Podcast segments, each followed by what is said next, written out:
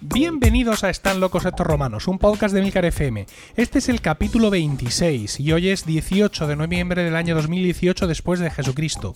Toda la sociedad está alienada por la incultura, la chabacanería y la falta de sentido común. ¿Toda? No.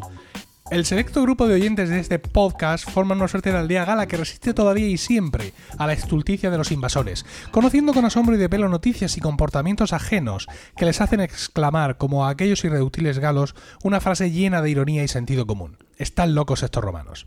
Yo soy Emilcar y estoy acompañado por Dibujaldo. Buenas tardes. Hola, buenas tardes. Paco Pérez Cartagena, buenas tardes. Muy buenas tardes. Y José Miguel Morales, buenas tardes. Buenas tardes. José Miguel que ha salvado la grabación de hoy. Vamos, un aplauso a. José Miguel. Bravo, yo, bravo. sí, yo, sí, sí. Bravo, Yo. porque estábamos, esto ya lo hemos grabado y esto satura mucho. ¿Por qué? Vamos a reiniciar todo.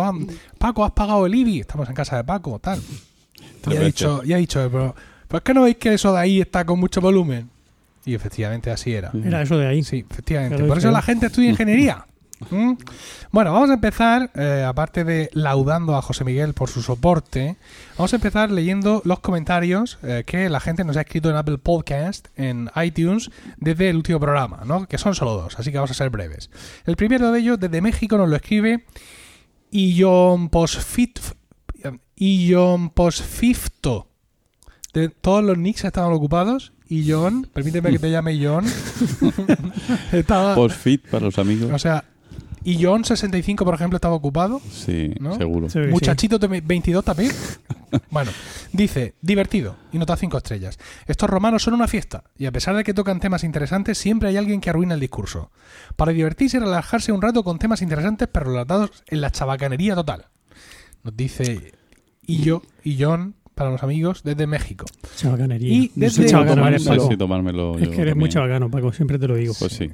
Vamos a hacer. Desde Chile nos escribe Zanos, Zanos, el, el enemigo de los- de los Está en Vengadores. Chile ahora. Sí, pero está, está comercializando, es, Ah. es Thanos.com. Ahí Ah, está bueno. ya vendiendo las camisetas, todo Sí, esto. Ah, Dice, solo para españoles. Cuidado. Ah, verdad, cuidado. quiere decir nos da eso. dos Cuidado. estrellas. Oh, Oh. ¿Cómo? Dice, he dejado de seguir este podcast. muy bien. Ah. Si nos das dos no estrellas, soy hecho bien. no soy español. Mm, Vale. Por lo que no entiendo los chistes.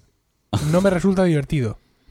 Bueno, Pues, vale, lo, siento, Pues- lo siento. Zanos.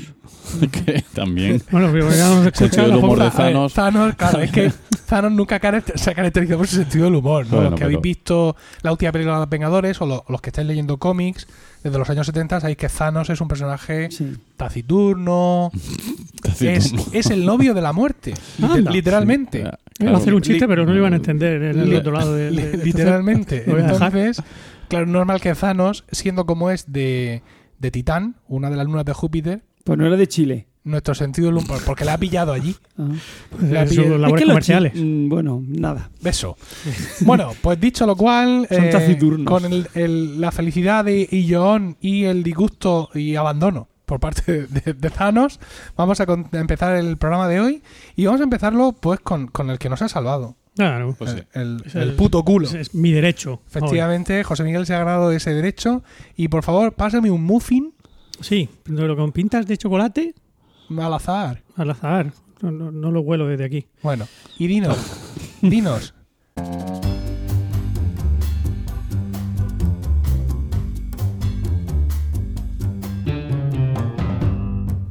Eh, José Miguel, Sí. ¿de qué nos vas a hablar? Sí, sí, te lo voy a decir. Eh, os voy a hablar sobre Ticho Brahe. Oh, qué bonito. Oh, Eh, Vaya. Sí, lo conozco, lo conozco. Bien, Astrónomo bien. checo del 17. Mm, buen intento. Pero no, era danés Uy. y era del 16. Uy. Pero el astrónomo. Era Era astrónomo. era astrónomo. No, es que pensaba que era astrónomo, chico, pero no, astrónomo. era danés. No, bien, bien. Eh, Pensaba que era checo porque desarrolló Sí, buena parte de su carrera claro. en Praga, Efectivamente. pero era danés. Bueno, danés, no está tan claro ese tema. Porque el, el Pues- pueblo donde nació, Si del hable si yo, que fue el que reventó como un si lagarto empezamos Jaén con polémicas- o algo así. ya yo voy a hablar más. Y mejor. Sí, Cuando hablaste ya. tú de Ticho Brahe. Creo que era entre lo de muerte absurda. Me Ah, suena. puede ser, puede ser, sí. Bueno, te- bueno. eh, Que eres muy educado. ¿Qué te iba a decir yo? Que, que sí, que el pueblo donde nació este señor entonces pertenecía a Dinamarca, Ah, pero ahora eh, pertenece a Suecia. vale. Entonces ya. ¿Y hay disputas por su apropiación cultural? Eh, siempre, siempre, cómo no, uno va a verlas. Pero por ahora van ganando los daneses, parece ser.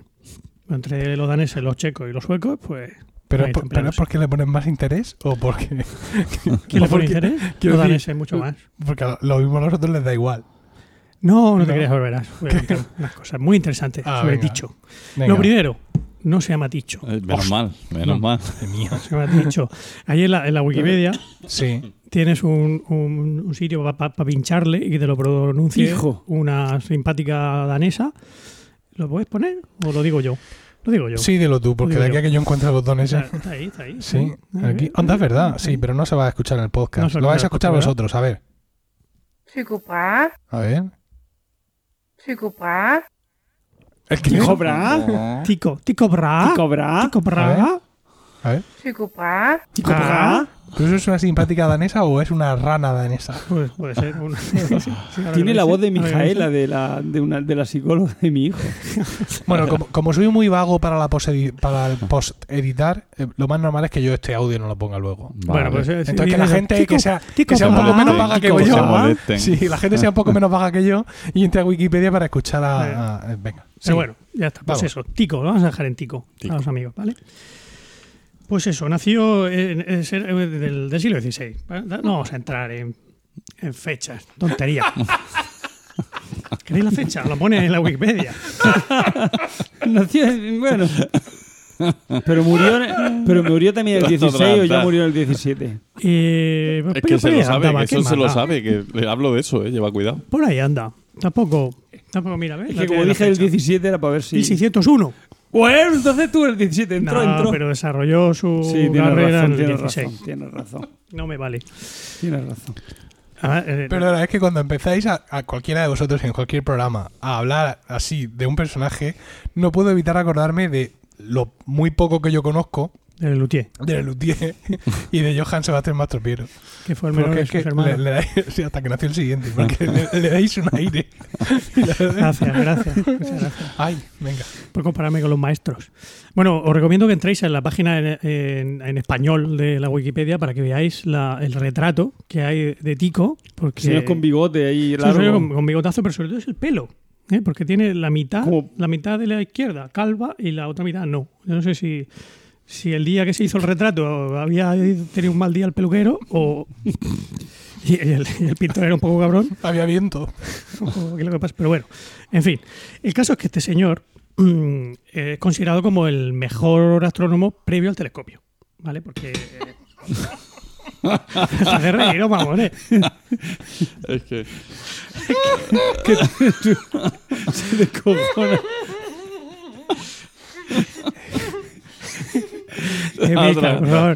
Deja, deja de demostrar tu ignorancia.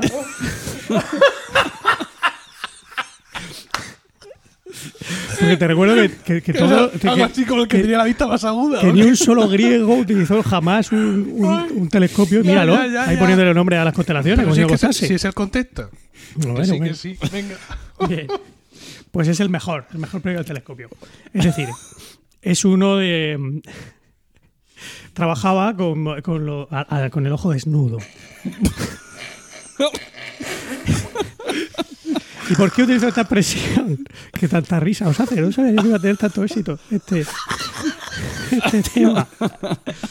Porque hay un libro, hay un libro de Antonio Martínez Ron, también conocido como AB Ron en Twitter, eh, es un famoso divulgador científico que cuenta cosas, eh, bueno, cuenta muchas cosas sobre, sobre este señor y, y utiliza esa expresión, porque se, se usaba esa expresión previamente para, para hablar de eso, de la gente que observaba la naturaleza, tanto sin, con el ojo desnudo, sin telescopios, sin microscopios, sin nada, solo a base de, de mirar, de observar el cielo por la noche, que es lo que hacía este señor. El, que por cierto, os recomiendo encarecidamente ese libro, muy interesante, ¿eh? el, ¿Cuál? el del ojo desnudo. De El ojo Martínez- desnudo. De Antonio Martínez Ron. Porque cuenta anécdotas muy interesantes, como por ejemplo, eh, ¿os habéis fijado en el, en el Saturno de Rubens? ¿Mm? ¿Tenéis en la, la cabeza ahora? Saturno devorando a su hijo. Pero de Sí. Rubén. De Rubens, Sí, el de Rubens. no el de No el de Goya, el de Rubens. Que está ahí, pues un señor anciano apoyado en su guadaña y metiéndole un viaje a, su- a un bebé en el pecho, desgarrándole el pecho. Ah, sí, ya sé. Bueno, pues si os fijáis, encima de la, de la escena se ven tres estrellitas. Una grande en el centro y dos estrellitas a los lados. ¿Y esto qué pinta aquí? Estas tres estrellitas. Pues son. eh, esas estrellas representan al planeta Saturno, tal y como se consideraba que era en los tiempos de Rubens. Que Rubens estaba, el tío, a tope con la, con la ciencia. Estaba siempre ahí, ahí la al día. pintura no tanto, pero lo de la ciencia. La ciencia le iba. Tenía un taller ahí, ¿no? Que le Eh, hacían sí. los cuadros. Sí, Bueno, sí, bueno, pero, sí. pero lo que es la ciencia lo iba. Y resulta que Galileo, en aquella época, cuando, cuando se dedicaba a observar Saturno, pues con el telescopio que tenía él, pues no eran capaces de ver los anillos aún. Pero se observaba, sí que observaban que había una estrella y como dos estrellitas a los lados. Y entonces, pues Galileo en sus primeras observaciones describió Saturno así, como, como un conjunto de tres estrellitas. Y por eso Rubens lo representa así. Eso bueno. ¿Has visto? Eso, eso te va a gustar a ti. Bueno, y como esas, pues hay un montón de, de historias muy interesantes en el, en el libro este de Antonio. Em, bueno, volviendo a, a nuestro amigo Tico. El, él lo que, lo que hacía básicamente era, eh, pues todas las noches, salirse allí al, al cielo nocturno a mirar con el ojo desnudo. a ir y, pero lo importante es que medía sistemáticamente. En vez de, la venga, pues vamos a echar un ojo, ah, mira, qué bonito. Como el tío tenía una serie, sí que tenía herramientas para, para determinar la altura, la posición de, de los astros y tomaba sus notas, tomaba unas, unas notas muy, muy Concienzudas. concienzudas, exactamente.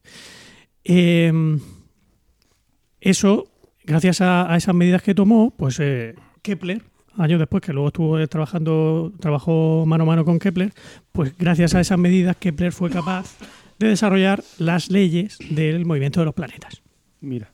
que son tres principales. Que, eh, bueno, que es uno de los trabajos principales de, de Kepler, por las que Kepler sí es es más conocido que el señor, que, que, que Don Tico, y que viene a decir lo siguiente. La primera es que las órbitas de los planetas son elípticas. ¿Vale? Esto que ahora nos parece tan, tan obvio, pues, pues entonces no lo era. Orbitan alrededor del Sol. Y el Sol está en uno de los focos de la elipse.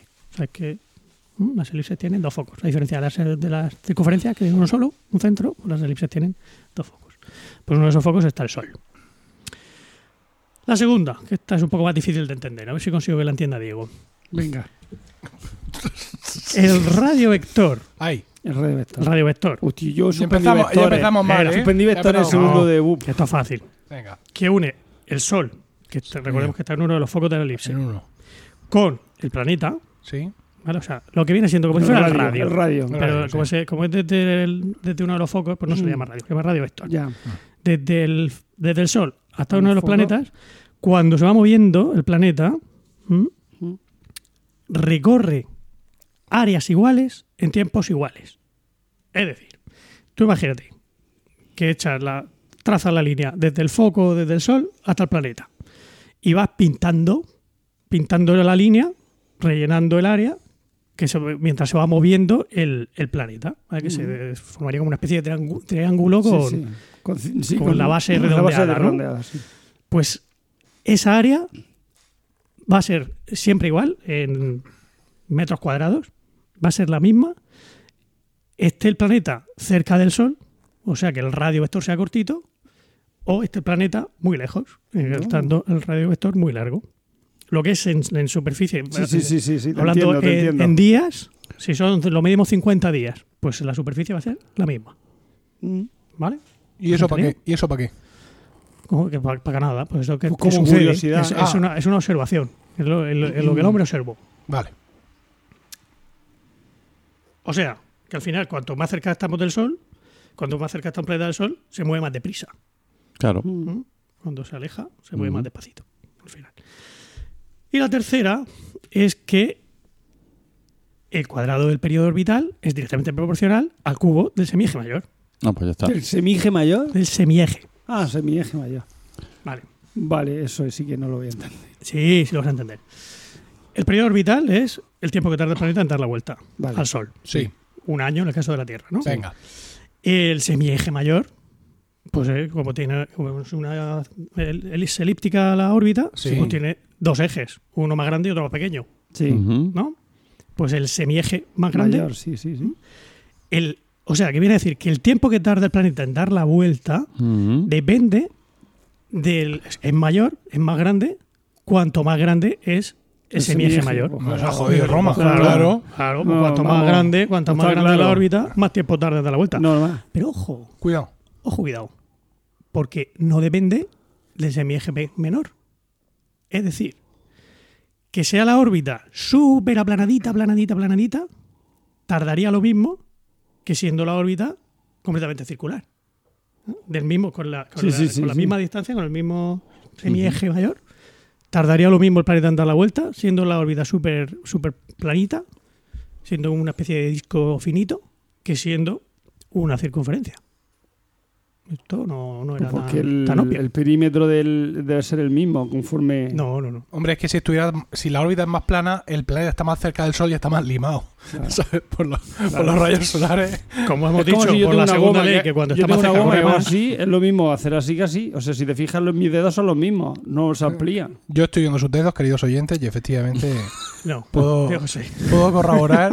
Mira, mira, observa, Yo estoy- observa. no, no, no, pero, pero es Los que. dedos no no, no, eso no, eso Háganlo está en su ahí. casa, háganlo en su casa. Efectivamente. No, ya si eso ya hablamos de las fórmulas del perímetro de la elipse El- otro el- día. la figura que está ya- haciendo eh, Diego con sus dedos, índices y hacer- pulgares es muy parecida a nosotras parimos, nosotras decidimos. Exactamente. ¿Vale? Y esto lo está ampliando arriba y abajo. Bueno, el caso.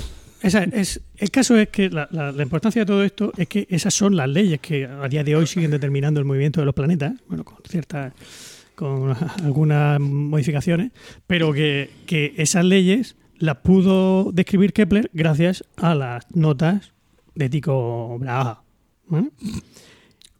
Y otra importancia, otra cosa importante de, la, de estas leyes de Kepler es que fueron el fundamento para que luego Newton describiera la gravitación universal. O sea que, que todo, todo, todo vino gracias a, a este señor de nombre tan curioso. Cosas importantes que hizo este señor. Pues descubrió una supernova en el año 1572. ¿Mm? Una supernova que ha sido una de las Con ocho el ojo supernovas. desnudo. Con el ojo desnudo. Es una de las ocho supernovas de la historia de la humanidad que se han podido ver a simple vista, con el ojo desnudo. Pues una se dio cuenta, él dijo, coño, pues eso ayer no estaba. Es un método científico, pero, método pero escucha de Exactamente. cajón, ¿eh? y estuvo 16 Estricto. meses visible el- la supernova aquella. Luego ya, en 1574 ya. No dejó mucha descendencia Tico Brahe. Pues... Porque no- si estaba toda la noche allí mirando.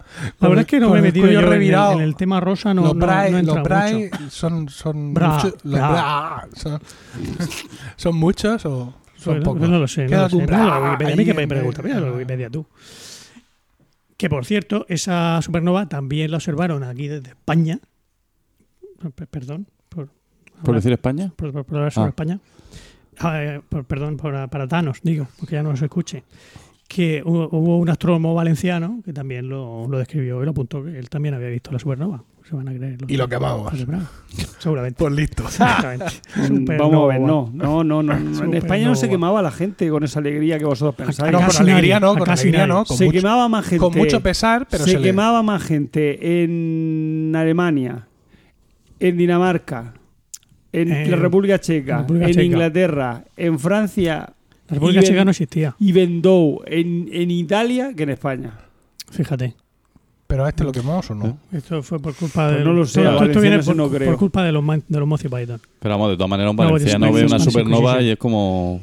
Para él, eso es como un petardo de estos que no, que no tiene la. Uh. No le llamó la atención.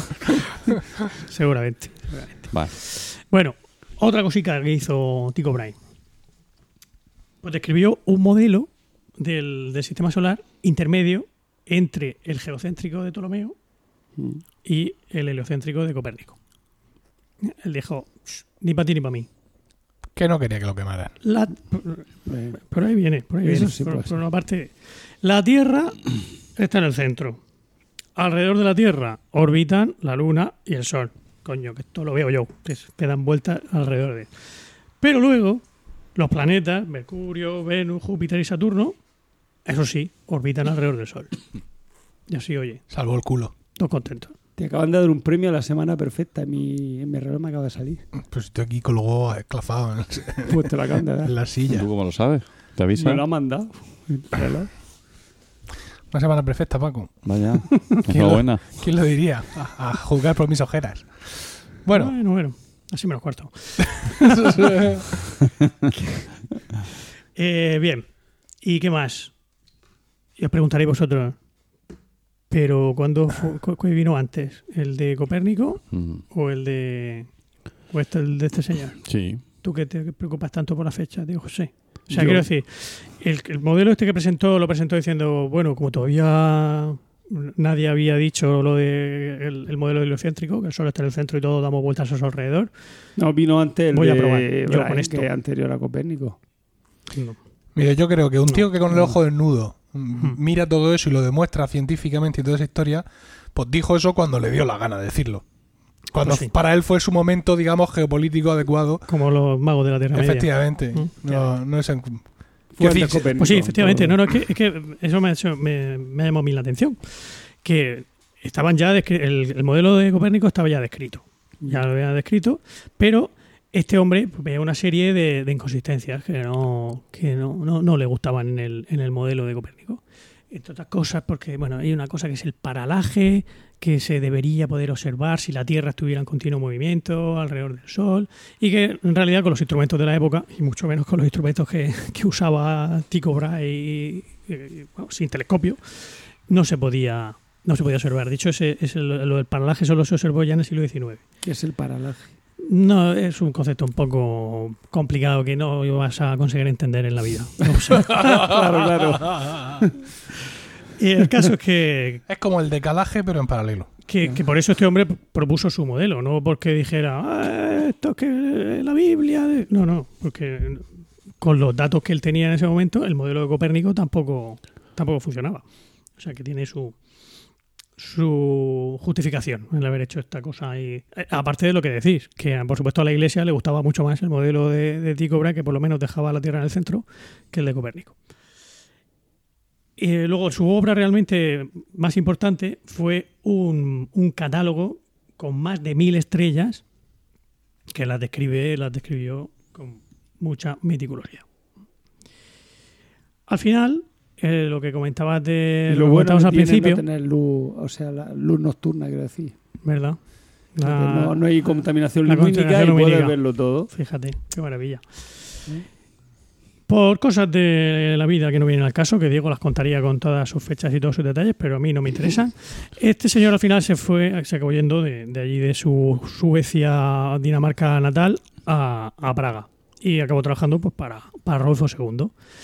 Y allí pues también de, empezó a cartearse con Kepler y se lo trajo para allá, para, para trabajar junto. ¿Sabéis dónde estaba Kepler? ¿Dónde trabajaba? En Graz. ¡Hala! Anda, mira. ¿eh? No es solido.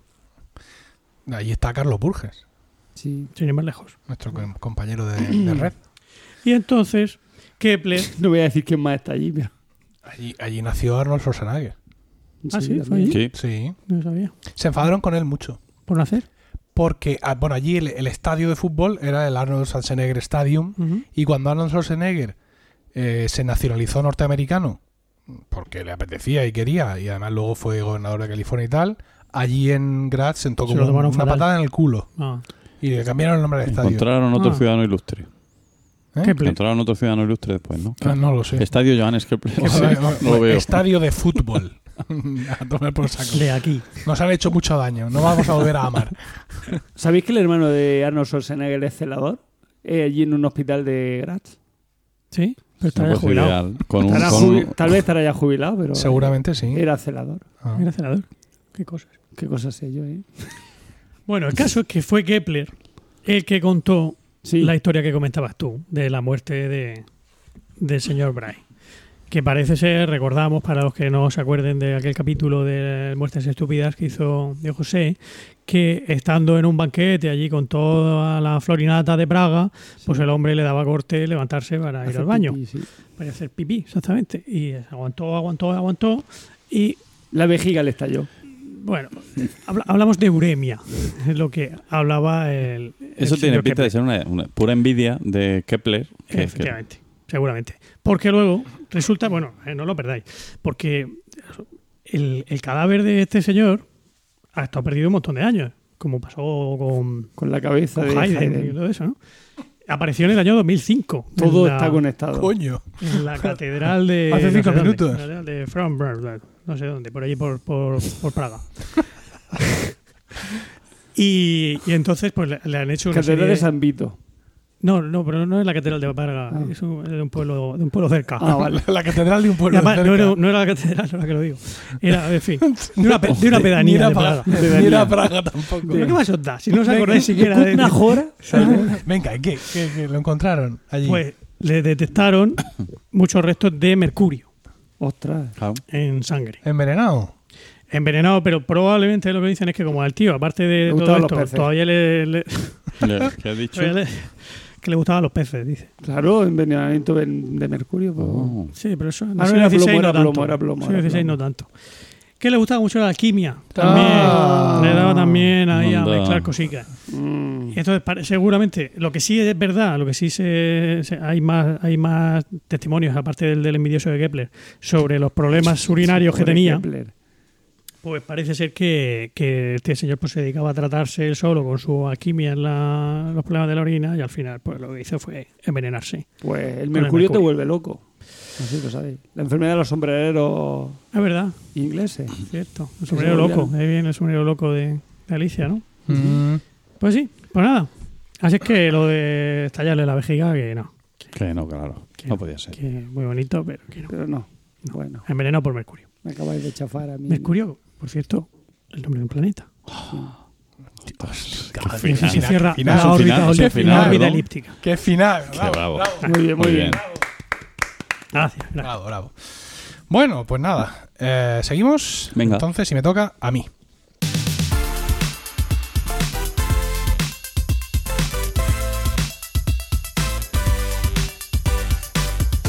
Bueno, yo voy a ubicar mi historia. Vamos a pensar en 1984. Febrero. ¿La novela? Febrero, no. Los año, Ángeles. El año, el año. Ah. Febrero de 1984. Yo en ese año iba a cumplir 10 años, inexorablemente en agosto. Como así ocurrió. Quiero decir, puedo confirmaros que cumplí 10 años. Y en febrero de, de 1984, pues yo tenía 9 años, cursaba tercero de EGB, Educación General Básica, y lo hacía en el colegio en el que yo estuve. ¿Tercero o cuarto? Tercero. Con nueve años se Cuarto. cuarto. Vale, cuarto. Venga, vale. Sí, Para ti la hoy perra está- gorda. Hasta hoy. Este no- no nos deja pasar ni una. ¿eh? Estoy puntilloso. Entonces, pues Como buen historiador. mi semana, la semana mía de un niño de 9 años en aquella época, pues era pues, muy habitual ir al colegio. Yo, yo comía en el colegio. Yo iba a Jesuitinas, que es un colegio concertado, un colegio de educación religiosa. No porque mis padres tuvieran un especial interés en que yo tuviera una educación religiosa, que no lo tenían, pero sí porque en aquel momento, en aquel momento, eh, era uno- un, un colegio que tenía comedor y era algo que mis padres necesitaban. Ah, Eh, vale. y bueno, pues optaron por ese colegio, tenía servicio de autobús, etcétera, y allí que nos Entonces era fuimos- privado, privadísimo, ¿no? No, era concertado. Era concertado ya eso fue justo de aquel año, el año Sí. 84, así cuando Sí. se-. No, bueno, yo estaba allí desde La- antes. la desde, Lode- el, desde el Lode, la 79. Lode.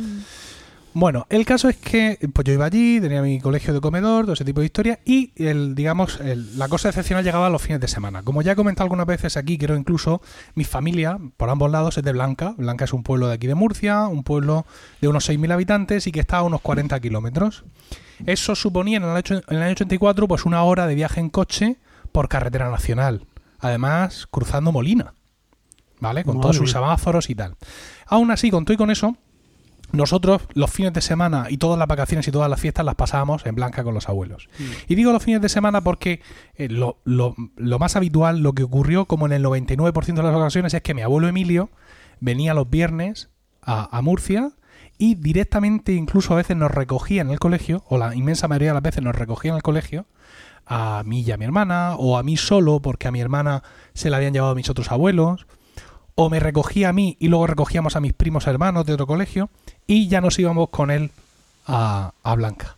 Era también tradicional parar en el hiper, Al campo. en el hiper, No, en el Carrefour. escrito hyper, ¿no? H-Y-P-E-R, que era, hiper, era- que era un luego gran, Carrefour. efectivamente, era una gran, un gran supermercado que, como bien dice Diego José, luego se convirtió en Prica, Mm. luego en Carrefour y luego ya, pues, Bueno, antes de Carrefour fue Continente, ¿no? Es verdad. sí, Continente y Yo- Carrefour, sí, sí. bueno, Pero es, no lo sé. Prica, Bueno, Continente y En aquel momento este hiper que yo os estoy indicando estaba eh, precisamente en la carretera hacia Molina. Sí. Entonces ahí parábamos, hacíamos la compra eh, para la casa de mi abuelo de Blanca para toda la semana y luego llegábamos al pueblo. O, como os he dicho, pues muchas veces íbamos más en el coche, mi, mi abuela había venido con él, o recogía a más primos, o venía mi hermana, pero no- en no pocas ocasiones iba yo solo con mi abuelo.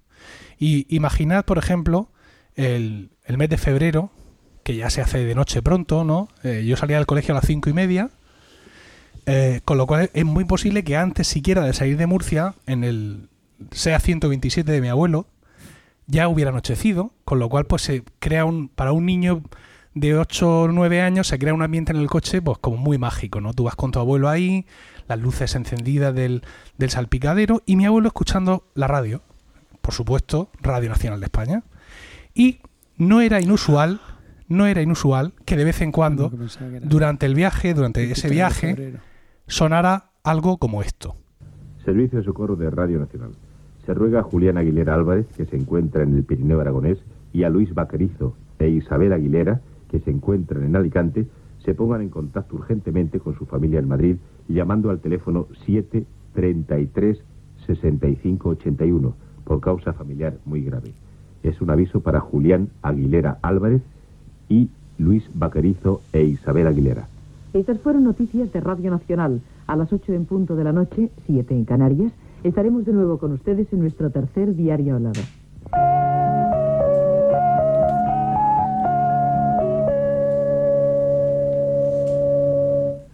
Hay sintonía. Sí, sí, sí. ¿Eh? Esto es el... Qué tiempos. Qué tiempo, ¿verdad? Esto es el... Servicio el- público. El servicio de alertas de Radio Nacional de España. Sí, sí, sí. Bueno, pues no, no sé por qué me he venido a acordar de esto recientemente y he querido, he querido investigar un poco. Entonces, pues, de esto es de lo que quiero hablaros hoy. Durante la guerra civil en España eh, jugó un papel importante la radio. Un papel eh, importante para ambos bandos, ¿no? Diversas emisoras de uno y otro bando, pues eh, jugaban un papel fundamental como medio de información y también como medio mm, de propaganda. Y eh, ambas, ambas radios de ambos bandos coincidieron también en crear espacios para llamadas de socorro, mensajes eh, solicitando información sobre parientes con los que se había perdido el contacto al iniciarse la guerra o incluso más puntualmente a los que se había perdido el rastro tras un bombardeo o una incursión o lo que, o lo que sea. Eh, finalizada la guerra, ese servicio se universalizó para toda España a través de la instauración de Radio Nacional de España, ¿no? Esta es la radio, la gran cadena de radio pública española, que tuvo su germen en la emisora franquista de Radio Salamanca. Entonces, bueno, pues eh, eh, esos avisos que se daban al término de la, del conflicto bélico, pues eran pues muy relacionados con el conflicto bélico, ¿no? Gente que todavía buscaba a sus familiares, etcétera, etcétera. Cuando las necesidades propias del conflicto bélico ya terminaron, eh, Radio Nacional de España siguió, ofreciendo ese servicio. Un servicio tanto público, eh, digamos, a ver, ¿cómo decir esto? Como al público, como, eh, digamos, también para los poderes públicos, ¿no? Para el sistema judicial. Eh, la idea era, pues eso, colaborar y ayudar a encontrar personas que tenían que ser localizadas urgentemente por sus familiares o incluso también casos de desaparición de personas, ¿no? Esto de por causa familiar grave es algo que los que tenemos, mm, seguro, quizás tú, José Miguel, no has llegado a escuchar nunca un aviso de estos en Radio no, Nacional. no lo recuerdo, no. Pero vosotros dos, Sí, sí, sí, sí, sí, ¿verdad? Lo de no, no, no, no, por causa Por familiar. familiar grave. Y te quedas ahí pensando, ¿qué, le, ¿qué ¿qué habrá pasado? Sí, ¿Qué, sí, habrá, sí. qué habrá pasado? No, porque no decían nada más, ¿no? Yo, o fulano de copa, no sé cuántos. Bueno, eh, he estado buscando, he- es curioso la poca información que hay de esto en, en- internet, pero he, escuchado un, un, he visto un artículo que os pongo ahí el enlace de un blog que se llama radioescuchante.blogspot.com, os dejaré ahí el enlace, y de él os voy a sacar el siguiente extracto. Eh, dice que una entrevista de a- en el año 71 a don Ubaldo Pérez, que fue director de, Radio Nacional, explicaba el funcionamiento. ¿no? Decía que más de 600 avisos, escogidos entre miles de peticiones que se recibían, eran lanzados cada año. Justo al final de los boletines informativos de mayor audiencia de Radio 1 o de Radio 5 podía escucharse la llamada desesperada. La muerte de un familiar o un accidente grave son las razones más habituales que empujaban a acudir al servicio de socorro. Todo nació con un objetivo distinto, lo que os he comentado antes. La guerra civil había tocado a su fin y miles de familias quedaron desgajadas. Desconocían dónde se hallaban algunos de sus miembros, escondidos, muertos. La radio que no llegaba aún a todos los hogares era el medio de comunicación más extendido y Radio Nacional de España la emisora por excelencia. El servicio de socorro vivió su época de gloria en los años 70 y 80. Radio Nacional de España recibía más de 3.000 llamadas anuales y en un solo año se llegaron a radiar casi 1.300 avisos. Incluso algún mes, como en julio de 1981, se emitieron cerca de 140 búsquedas. No todas las búsquedas valían. Había gente que llamaba porque había perdido a su perro o novios que se habían peleado. Y este hombre mm, lee aquí un par de ejemplos. Dice, se ruega a fulanito que llame a su casa por asunto familiar grave. Dice que ese reclamo, ese tipo de reclamo se escuchó por primera vez en 1939. Eh, he seguido indagando porque esto me parecía un poco vago y he podido hablar con Maricano Martínez, que es, eh, es trabajadora de Radio Nacional de España en Murcia, del personal administrativo, que me ha explicado, digamos, eh, de verdad cómo funcionaba eh, todo esto. Entonces, básicamente, la persona interesada se ponía en contacto con su emisora local o provincial. Es decir, tú ibas, tú eras de aquí de Molina, donde sea, tal, y tú te dirigías pues a Radio Nacional si tenían una emisora en tu, en tu pueblo y si no, a Radio Nacional en, en Murcia. Me, me indica Mari Carmen, me insiste Mari Carmen, que tenía que existir una denuncia previa. Hablando, por ejemplo, en un caso de, eh, de desaparición, ¿no? O en un caso de un fallecimiento, por ejemplo, que es el que hemos escuchado en ese, en ese corte, eh, en un caso de un fallecimiento, pues evidentemente tenías que aparecer con un certificado de, de defunción. Me ha llamado la atención esa llamada porque no sé si habéis prestado atención, pero básicamente se llama a un señor y por otro lado a una mujer con sus mismos apellidos, entendemos que es su hermana, y a otro señor con distintos apellidos. Es decir, básicamente un matrimonio y el hermano de ella, ¿no? Y me ha recordado precisamente a, comentando yo esto con familiares y- amigos, eh, me comenta una amiga de mi suegra que a una amiga suya, estando de viaje de novios, se enteró de la muerte de su padre por una comunicación de Radio Nacional de España. Pues claro, estamos hablando de, de tiempos que los más jóvenes no han conocido y que nuestros hijos, incluso los más mayores, mm, que son los de Paco, eh, les puede resultar difícil encajar, ¿no? O sea, un tiempo en el que no es ya que no tuvieras un teléfono móvil, es que podía no haber teléfono donde tú fueras o tú podías no saber dónde ir. Porque ahora mismo nosotros vamos a hacer un viaje de un fin de semana y sabemos a qué hora y en qué sitio nos vamos a tirar cada pedo. Mm. Pero lo de nos vamos de viaje de novios y nos echamos al coche y ya pararemos en algún sitio y lo que más me preocupa de todo es tener el libro de familia para que nos dejen registrarnos. esa es mi máxima preocupación, ¿no? O sea, ni pensar si habrá reservar, reservar, ¿qué reservar? Claro. Eh, Eso no, pero, pero lo de ir a la playa y hacer cola en la cabina para llamar Vaya. a algún sitio, eso sí. Hay lo- que ver. Claro, sí lo recuerdo. Entonces, claro, eh, la gente podía irse de viaje de novio, eh, ellos te habían dicho que se iban a Madrid, pero lo mismo habían parado en Segovia y se habían quedado allí dos días y tú no tenías forma humana de saber dónde estaban, pero es que ellos a priori tampoco sabían dónde iban a ir. O sea, no es en plan, oye, que nos vamos, mira, estos son los teléfonos de los hoteles, vamos a estar aquí tanto tiempo. No, porque era otro tipo de plantearse la vida, ¿no? Entonces, pues realmente eh, este servicio pues tenía, tenía su interés. Entonces me subraya mucho Mari Carmen el tema de la denuncia. Es decir, ellos no daban mm, paso a ningún tipo de, petición si no iba respaldada eh, con algún documento legal. Por eso lo que cuenta este señor en su, en su entrevista, de más de 3.000 llamadas anuales, se- solo unas pocas se radiaban, tampoco es que eligieran. A ver, estos parecen muy preocupados. Venga, estos sí vamos a, a dar su aviso. Eh, esto no, esto parece una tontería. Esto lo que lo lo era... nada. Ah, pues si la abuela era, era muy vieja ya. No, no, era efectivamente era una cosa que tenía que estar, que tenía, digamos, su- sus condicionantes. Y aparte, todo eso se mandaba a Secretaría General de Radio, de Radio Nacional en Madrid, que eran los que decidían eh, los avisos que se daban y cuándo se daban y con qué frecuencia y Que cuánto. estaba muy controlado. Sí, para sí, que no sí, hubiera a lo mejor mensajes ocultos de por ahí. Justo, ni cosas raras, ni, Mm. ni historias. Es decir, que fuera un servicio público, 100% público, destinado a eso. Y os he hablado antes que también estaba al servicio, digamos, del- de, la judicatura. Y es que había ocasiones en que los juzgados mandaban edictos, ¿no? Yo sí he conocido, por ejemplo, por legislación ahora mismo, hay determinadas cosas en urbanismo, que es donde yo trabajo, en, en el sector, que pues tienes que publicarlas en el boletín y en no sé cuánto y en, en uno de los dos periódicos de máxima difusión, pues una convocatoria, un aviso Siempre de el ABC. Yo los edictos siempre los he visto en el ABC. Hmm. Qué. Entonces, pues eso digamos que eh, en su momento había edictos de los juzgados donde decían radiese tres veces en Radio Nacional de España, etcétera, etcétera. Mm. Entonces, pues a- a- le llegaba del juzgado el, el tema de una búsqueda, alguien en búsqueda y captura, o cualquier historia, o lo que sea, no sé cuánto, una herencia, esto también era eh, en cierta forma habitual, cuando hacía falta el concurso de alguno de los fallecidos para... porque a mi hermano no lo vamos a avisar porque odiaba a mi padre y nos odiaba a todos y se fue de aquí pegando un portazo. O sea, que no vamos a poner un aviso para avisarle de que el papá se ha muerto porque encima el cabrón va y se alegra. Pero cuando de pronto llegas al notario y te dice, no, no, el hermano, el hermano tiene que estar aquí también, si no, aquí no podemos hacer nada. ¿Vale? Entonces, pues sí toca llamarlo, ¿no? Es decir, que todas estas cosas también iban eh, por Radio Nacional. Lo que sí me dice eh, Mari Carmen es que efectivamente había gente que iba sin denuncia.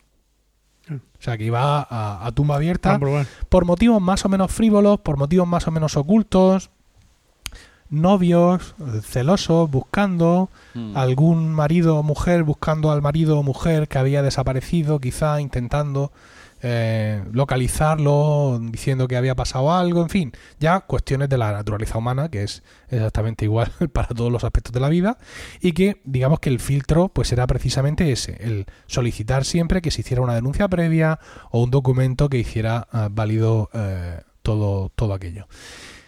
Ahora mismo, insisto, esto es como muy, ¿no? Como muy marciano, ¿no? El, el- tremendo. el- el- sobre todo el, el pensar, no ya que eso se haga, sino el dar por sentado que eso funciona, porque eso implica que todo Cristo está Radio escuchando Nacional. Radio Nacional. Claro, claro. Y si no, todo Cristo, o sea, si no, eh, Isabelita y su marido que están de viaje de novios, pero el fulano del hotel donde están, el fulano del Claro. hotel donde han llegado, seguro que allí en la recepción están escuchando Radio Nacional y vamos, y que esto funcionaba. Claro. Había una sola cadena y además, y tampoco Claro. había mucho más que. Estaba la escuchar. SER también. Vale. Todo esto vino con la, con la liberalización de la radio y de las televisiones. Se, se fue toda la Pero mierda. eso tiene una, otra derivada, mm, y es que ahora, imagínate que te apetece desaparecer. Sí. Es que no sé, no te puedes decir, "Si me voy a, a Sí, comprar sí, sí. tabaco o su equivalente. No, sí se puede. ¿Se sí. puede? Se puede. Sí, sí, tú vas a la policía y dices, no quiero que me busquen. Se, Ujú. se puede hacer. Lo, lo- lo sé por, por un ex compañero de, de carrera que mm, salió del armario así muy inesperadamente y Desapareció. desapareció. Y bueno, en fin, yo he tenido eh, eh, llamadas de su madre, que estaba un poco más para allá que para acá, teniéndome el teléfono 20 Una- minutos, preguntándome por el hijo, que dónde estaba el hijo, y el tío que no quería que lo encontrara su madre. Y no, no hemos vuelto a saber nada de él. Imposible. Se puede, se puede. Madre mía. Es una buena historia. Ojalá, lo preparo para otro Se, día. se puede, se puede, evidentemente, por motivos, digamos, voluntariamente. Pero ahora mismo me viene a la memoria el rey del. eh, el rey del. Cachopo. Del cachopo. Mm. El rey del cachopo Ajá. es un señor de aquí, de España. Es un cocinero que cogió cierto éxito y de pronto de la noche a la mañana desapareció. Y ahora, mm, con su novia, y ahora han encontrado restos de la novia, ¿no? trozos de la novia en En concreto. Y ayer o antes de ayer le encontraron a él. A él entero. ¿no? Entero, entero, entero.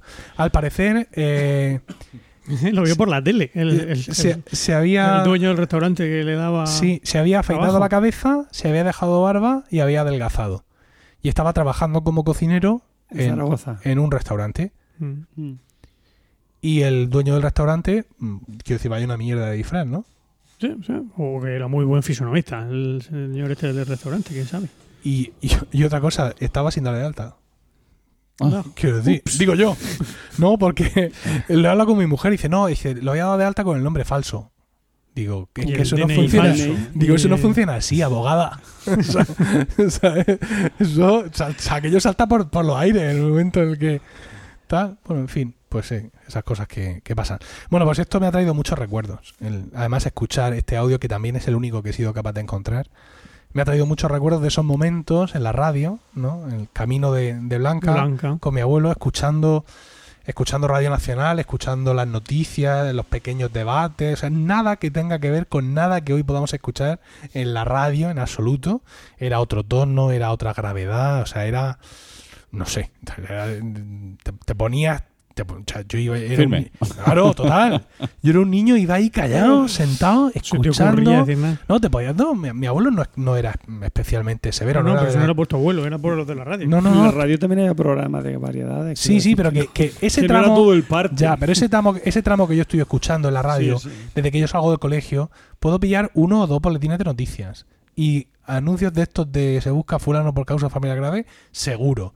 Y las noticias y luego pues un pequeño debate de algún tema de política, todo como muy como muy gris, como todo muy tal, muy adulto, ¿sabes? Mm. Y es un- una cosa que existía antes en la radio y que no voy a decir desgraciadamente, pero que la realidad es que es que se ha perdido y bueno, seguramente estos sonidos de Radio Nacional que he traído a muchos eh, de los que ya tenéis alguna edad, ¿no? Nacidos del 74 o antes, os habrá traído algunos recuerdos y a otros os habrá traído interrogantes infinitas sobre el, el sentido de la vida, sobre dónde Qué vamos, viejos son estos tíos. qué- qué son, cómo pueden ser tan viejos, Ya, ¿no? Como, como la canción del Ricardo, ¿no? De mm, ¿Cómo? el, Ricardo? sí, No, la, la serie esta de televisión de, de la- Benny Holly. Benny Holly. Ah, sí. Hay un, el, el, Ricardo cumpleaños y le cantan el, la canción, le hacen los duendes. Jo, los duendes le hacen una canción. El Ricardo es muy viejo, viejo, viejo, viejo, viejo, viejo, viejo, viejo. Todo el rato así. Pues sí, como le dijo el otro día mi hija, mi hija Inés a, a un amigo que, que, va a cumplir, que tiene 50 años, dice, ¿que tienes 50 años? ¡Te vas a morir! Qué bonita. Pues lo normal es, o sea, menos mal que no, que no le dijo, pues igual que tú te vas a morir, todos nos vamos a morir. Ay, a ti. ¿cómo se nota Tiene que que la más cerca? Yo digo, hubiera tu padre contestado también, eso. tu padre también. Pues tú también te vas a morir, hija. Dios mío. Bueno, ah, pues sí, Por eso no te junto con mi hija. ahí está. Efectivamente, hace bien. Pues solo esto es lo que... Qué guapa es tu hija, por cierto. Sí lo es. En cambio, tu hijo, no, tu hijo. Tu hijo también es muy guapo, se parece, No, tiene no. el ojo del padre, así, un bueno, ojo digo, y los, brillante. los tuyos también son muy guapos. Un los ojo dos. moro. Oye, que le dijo tu hijo al mío la última vez que estuvieron en casa, porque dice que dice, moros. dice mi hijo que, que estáis separados, tú e Irene. ¿Ah, sí? Sí. No, eso sería, Dice- la- la- le diría que no estamos casados. Claro que Ya para tu él es lo hijo mismo. No sé. Hizo ahí su... Porque le- no sé por qué le dice mi, mi mujer, pero tú conoces a algunos papás que estén separados pensando en dos compañeros de clase suyo. Mm. Dice, sí, los papás de Miguel. Nos quedamos así. ¿Qué Mm. Miguel? Dice, ese niño que tenía una hermana que vino a casa hace poco y jugamos. Y luego fuimos al campo. Sí, sí, sin Y duda, digo, sí. digo, no. Digo, no están separados. ah, no. Digo, no. Estábamos vale. juntos en el campo. Vale. Bueno, en fin. En fin. Bueno, pues con esas dudas infantiles acabo mi sección y vamos a pasar a Paco.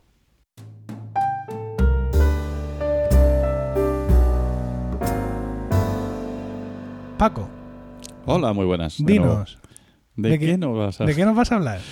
Pues no estoy seguro, pero Bueno. para variar. Bueno, Decídete, decídete. Eh, vale, Eh, voy a empezar hablando de, de reuniones de exalumnos, pero mm, no sé lo que me va a durar el tema. No, pero no vale dos temas, ¿eh? Si pero es que tema, no esto puedes es que otro. lo veo que voy a ir, en fin, ya veremos lo que pasa. Eh, hablando en plan, seguimos con la nostalgia y, y todo esto. Eh, yo, Esto es- esto es mm, noviembre, Yo he ¿eh? tenido, pone es, es el, eh, sí, el otoño, Mm. quizá. Y estoy esperando a ver la pega que me pone Diego Jaldón a todo lo que voy a contar. Ya se ha puesto la no sé. está- Eh, hace poco, bueno, hace poco, hace más de un año nos llamaron, eh, habían formado un grupo de WhatsApp, compañeros del colegio, del Nicolás de las Peñas, eh, que yo terminé allí en el año 85. Y mm, que había un compañero de aquel grupo que, bueno, había tenido unos problemas serios de salud y el hombre pues estaba recuperando, pero le hacía mucha ilusión vernos a todos. Entonces habían organizado un viaje en, bus a Alicante, que es donde él vivía ahora, y a ver si podíamos ir todos, que tal, que le iba a hacer mucha ilusión. Y nada, para allá que nos fuimos. Yo, sinceramente, pero no tenía ninguna gana, podéis imaginar, yo creo me que pega, no. me pega de de- ti, no tener ganas. Efectivamente, en general, pero en concreto de, de ver a, a los compañeros. Eh, yo, te, te- te entiendo. O sea, yo salí de. Todos mis compañeros fueron al, al instituto, al terminar el colegio, fueron al instituto Infante Don Juan Manuel y yo me fui al Alfonso X. pero no porque no pudiera irme al infante, sino porque ten- tenía ganas de no verlos más a la mayoría de ellos. Eh, A mí me pasa lo mismo. Vamos a comprobar enseguida cuántos a- antiguos de- de compañeros tenemos de oyentes en el podcast. y, pero bueno, para esta ocasión nos unimos, ¿no? Ya antes de subirme al autobús me había, me había peleado mm, con uno a través del grupo de WhatsApp porque pretendía que fuéramos en, en el bus, camino de Alicante, mm, allí con la música, como si fuera una despedida de soltero, vamos. Y yo dije que yo en esas condiciones no iba y me di de baja de- del grupo de WhatsApp. Para que, para que veas, ¿eh? Yo, Es verdad, qué cómo la denso, qué denso. Así. Bueno, pero luego todo fue muy bien allí con Carlos y... Uy, ¿le he dicho el nombre del compañero? Vale. Ah, todo fue muy bien. Y, y bueno, pues nada, todo se cumplió como se preveía y le, animamos a, a nuestro colega y tal. Y tiene, y bueno, lo, bueno o lo malo de estas reuniones es que te, te puedes dar cuenta si llegas a intentar hablar con la gente. Yo al final dije, venga, voy a ver si, si me entero de algo. Pues te- te das cuenta de cómo te veían cuando tú tenías esa edad, ¿no? Tenías los 11, 12, 13 años. Y entonces yo, mm, yo alucinaba porque digo, no puedo- yo- a mí me veían, primero me veían como el que dibu- sabía dibujar muy bien. De hecho, uno vino a abrazarme porque yo le había enseñado a dibujar no sé qué, y otra vino a preguntarme si yo había hecho ya carrera en el mundo del arte. Y yo salí del, del colegio, es verdad que allí mm, era de los que dibujaban bien. Pero después no he seguido por esa senda en absoluto. Sí, y- bien, ¿eh? Tengo yo una cinta tuya ahí con Bruce Sprinting, Pues que eso- es mismamente Bruce Sprinting. Eso es, lo, eso, es lo que, eso es lo que he hecho después. Después ya es que ahora mismo me pide mi hija, papá, dibújame. Ahora no, pero hace unos años, dibújame un perro. Y no sabía hacerlo. La falta de uso. Otro me decía, "Sí, yo te recuerdo a ti porque tú eras, tú eras el compañero que tenía las cosas más claras. Me, me- me dijo eso. Con 11, con 11 años. Sí, sí, yo lo tenía todo muy claro. Tú se notaba que tenías todo claro ya. Hombre, sentenciaba cuando hablaba. Sí, Yo no, jamás no, me casaré, le dijo una vez. Fue el primero que se casó. Ese es un ejemplo.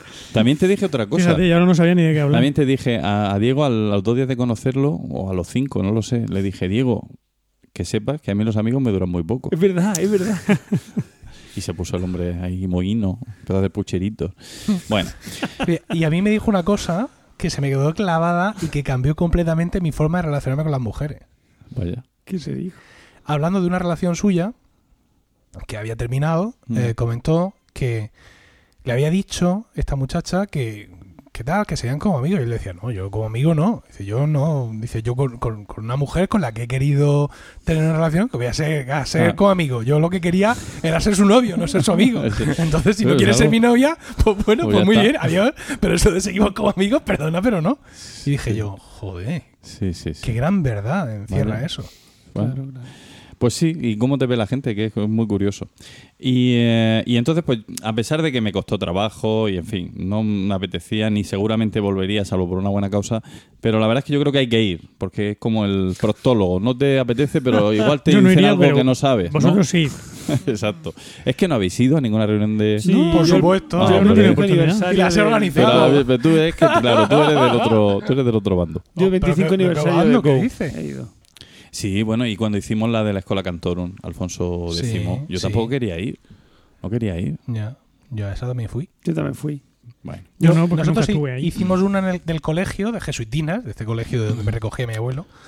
Eh, uh, pero hace ya bastantes años. Yo creo que eh, Isabel era un bebé. Mi hija, que tiene ahora 8 años, tenía. Fue 2012 más o menos. Y estuvo muy bien. Fue muy. Fue muy interesante, muy divertido. Quedamos en un sitio allí, tal, lo típico, hubo algunas bajas de última hora. Yo hice unas, una- unos cartelitos para ponernos, porque claro, lo típico que tú te acuerdas de la gente del colegio, pero salvo de los amigos tuyos, hay un montón de gente de que no te acuerdas los nombres. Y nosotros teníamos un problema añadido, y es que eh, en Jesuitinas, el colegio que he citado que donde yo iba era un colegio que era solo de niñas. Y que empezó a ser de niños cuando yo entré en primero de EGB.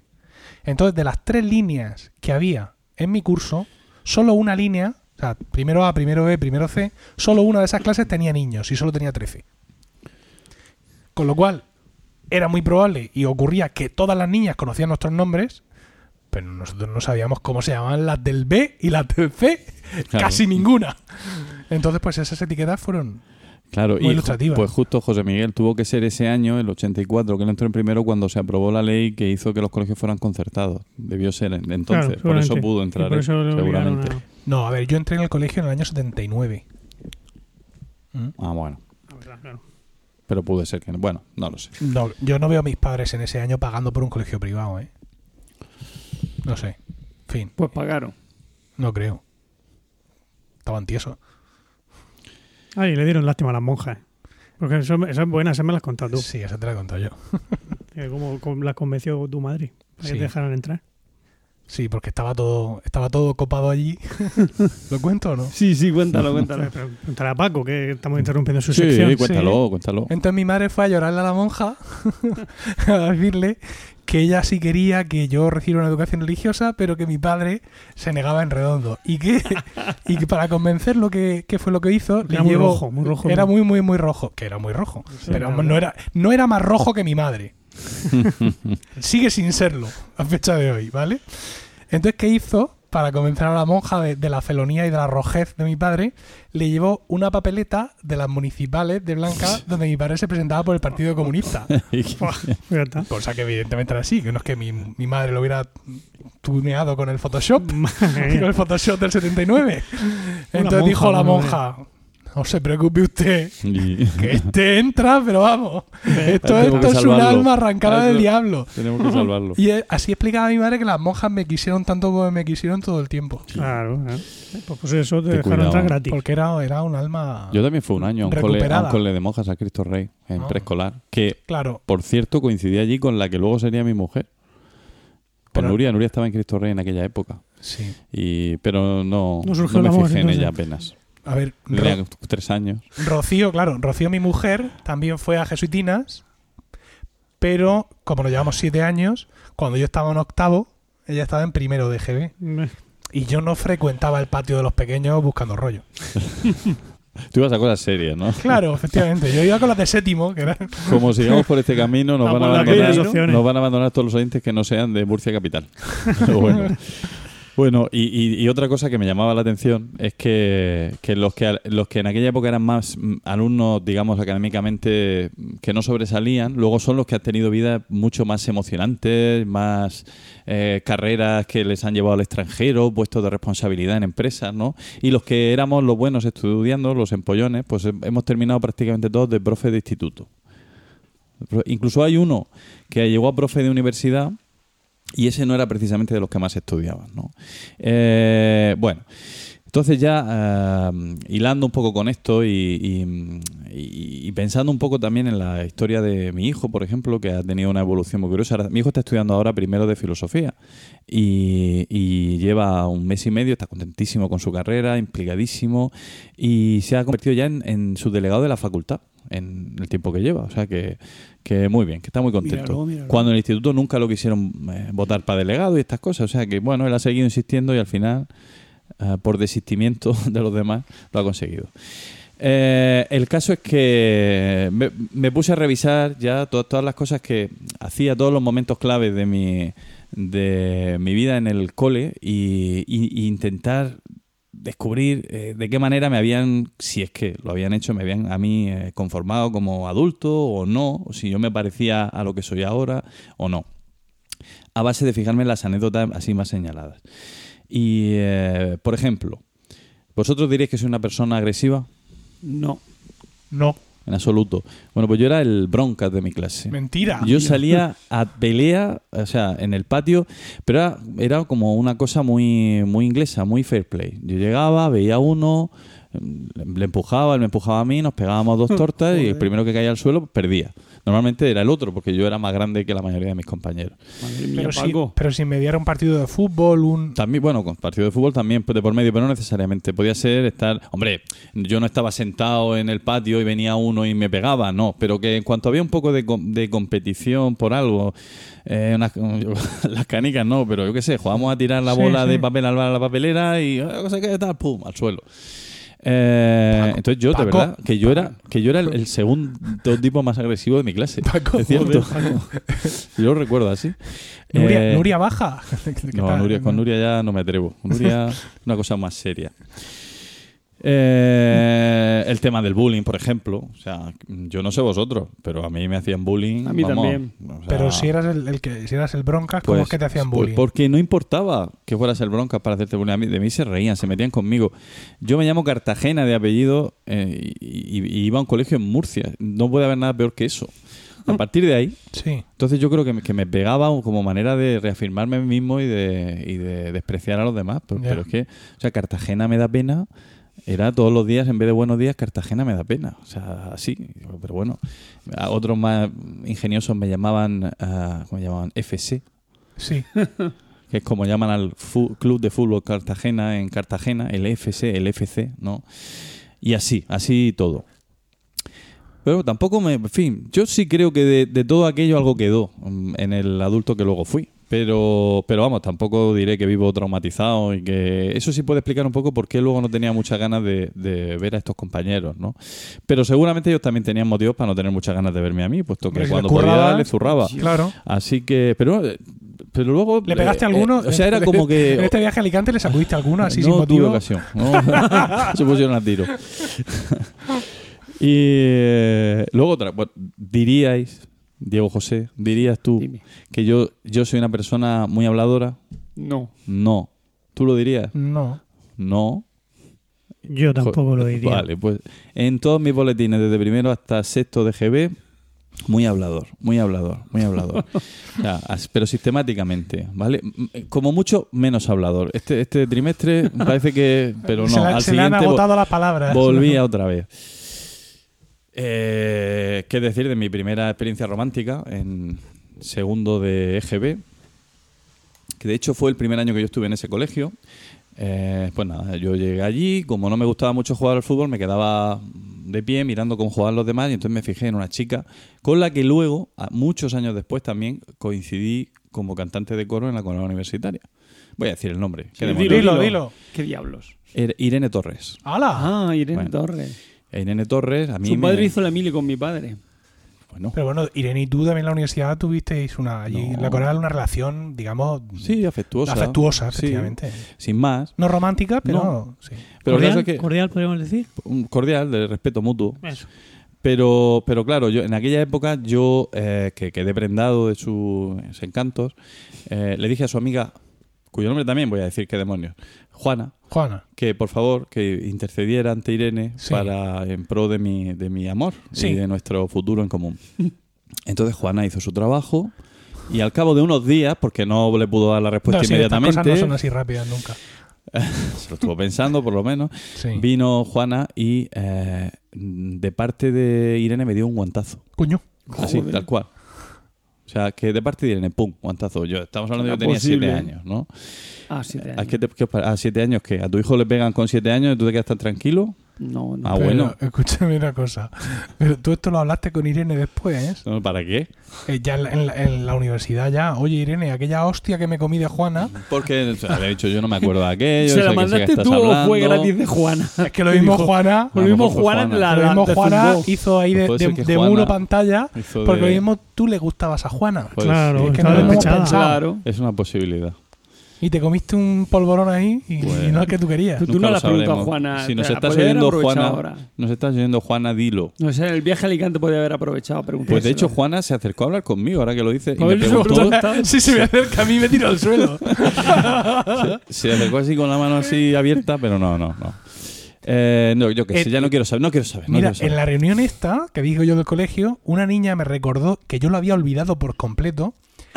Que tú dirías, Paco, que yo soy capaz de lanzarle una navaja a una niña. Pues no, navaja. absoluto, por favor. Pues la estaba, me estaban chinchando y yo a ella no sé cuánto, yo la estaba persiguiendo y yo llevaba una navaja para pelar, no sé para qué, llevaba una navaja yo. En la guardería. En, en el colegio, en el colegio séptimo una octavo. Entonces se, Ah. la, se la tiré, la navaja cerrada, o sea, como Bueno, objeto bueno, contundente. No, dio igual.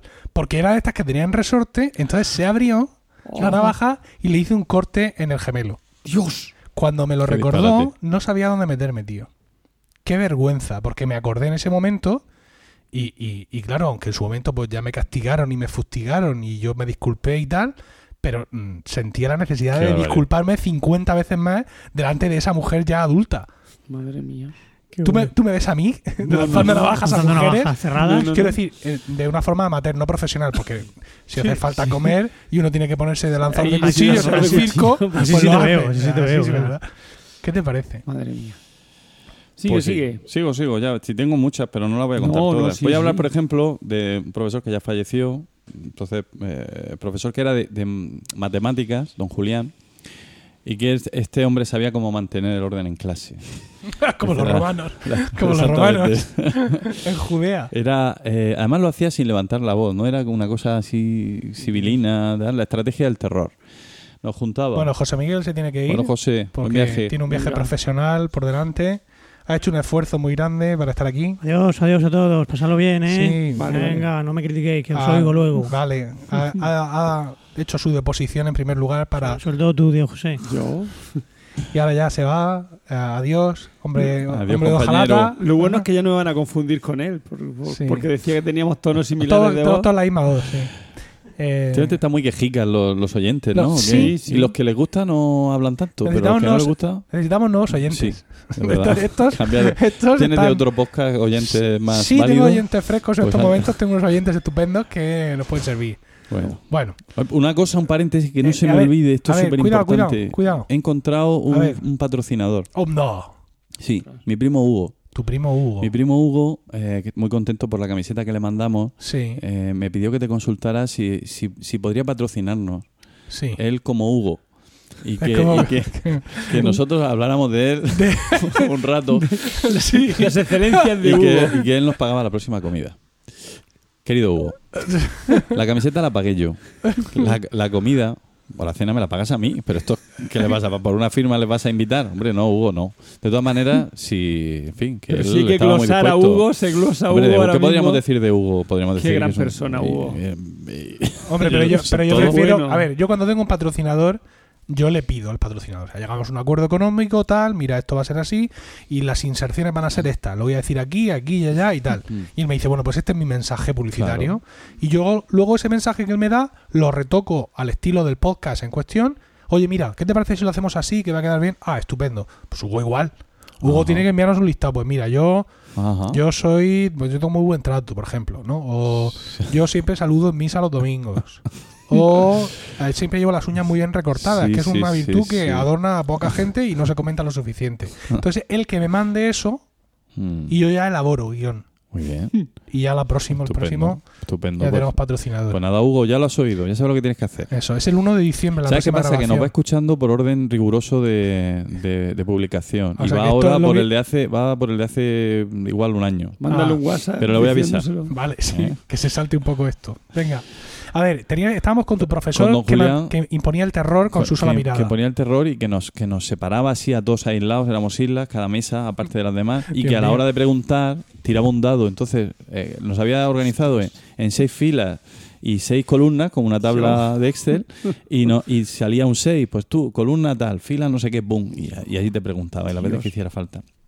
Tenía, eh, en fin, tenía un fino un fino sentido de la humillación, era capaz de, de dejarte... Pero bueno, que, la, que te humillaban y luego tú salías y también como un poco como si nada, no era tampoco... Se acababa el mundo, joder, la gente humilla, ya está, si es que era así aquello.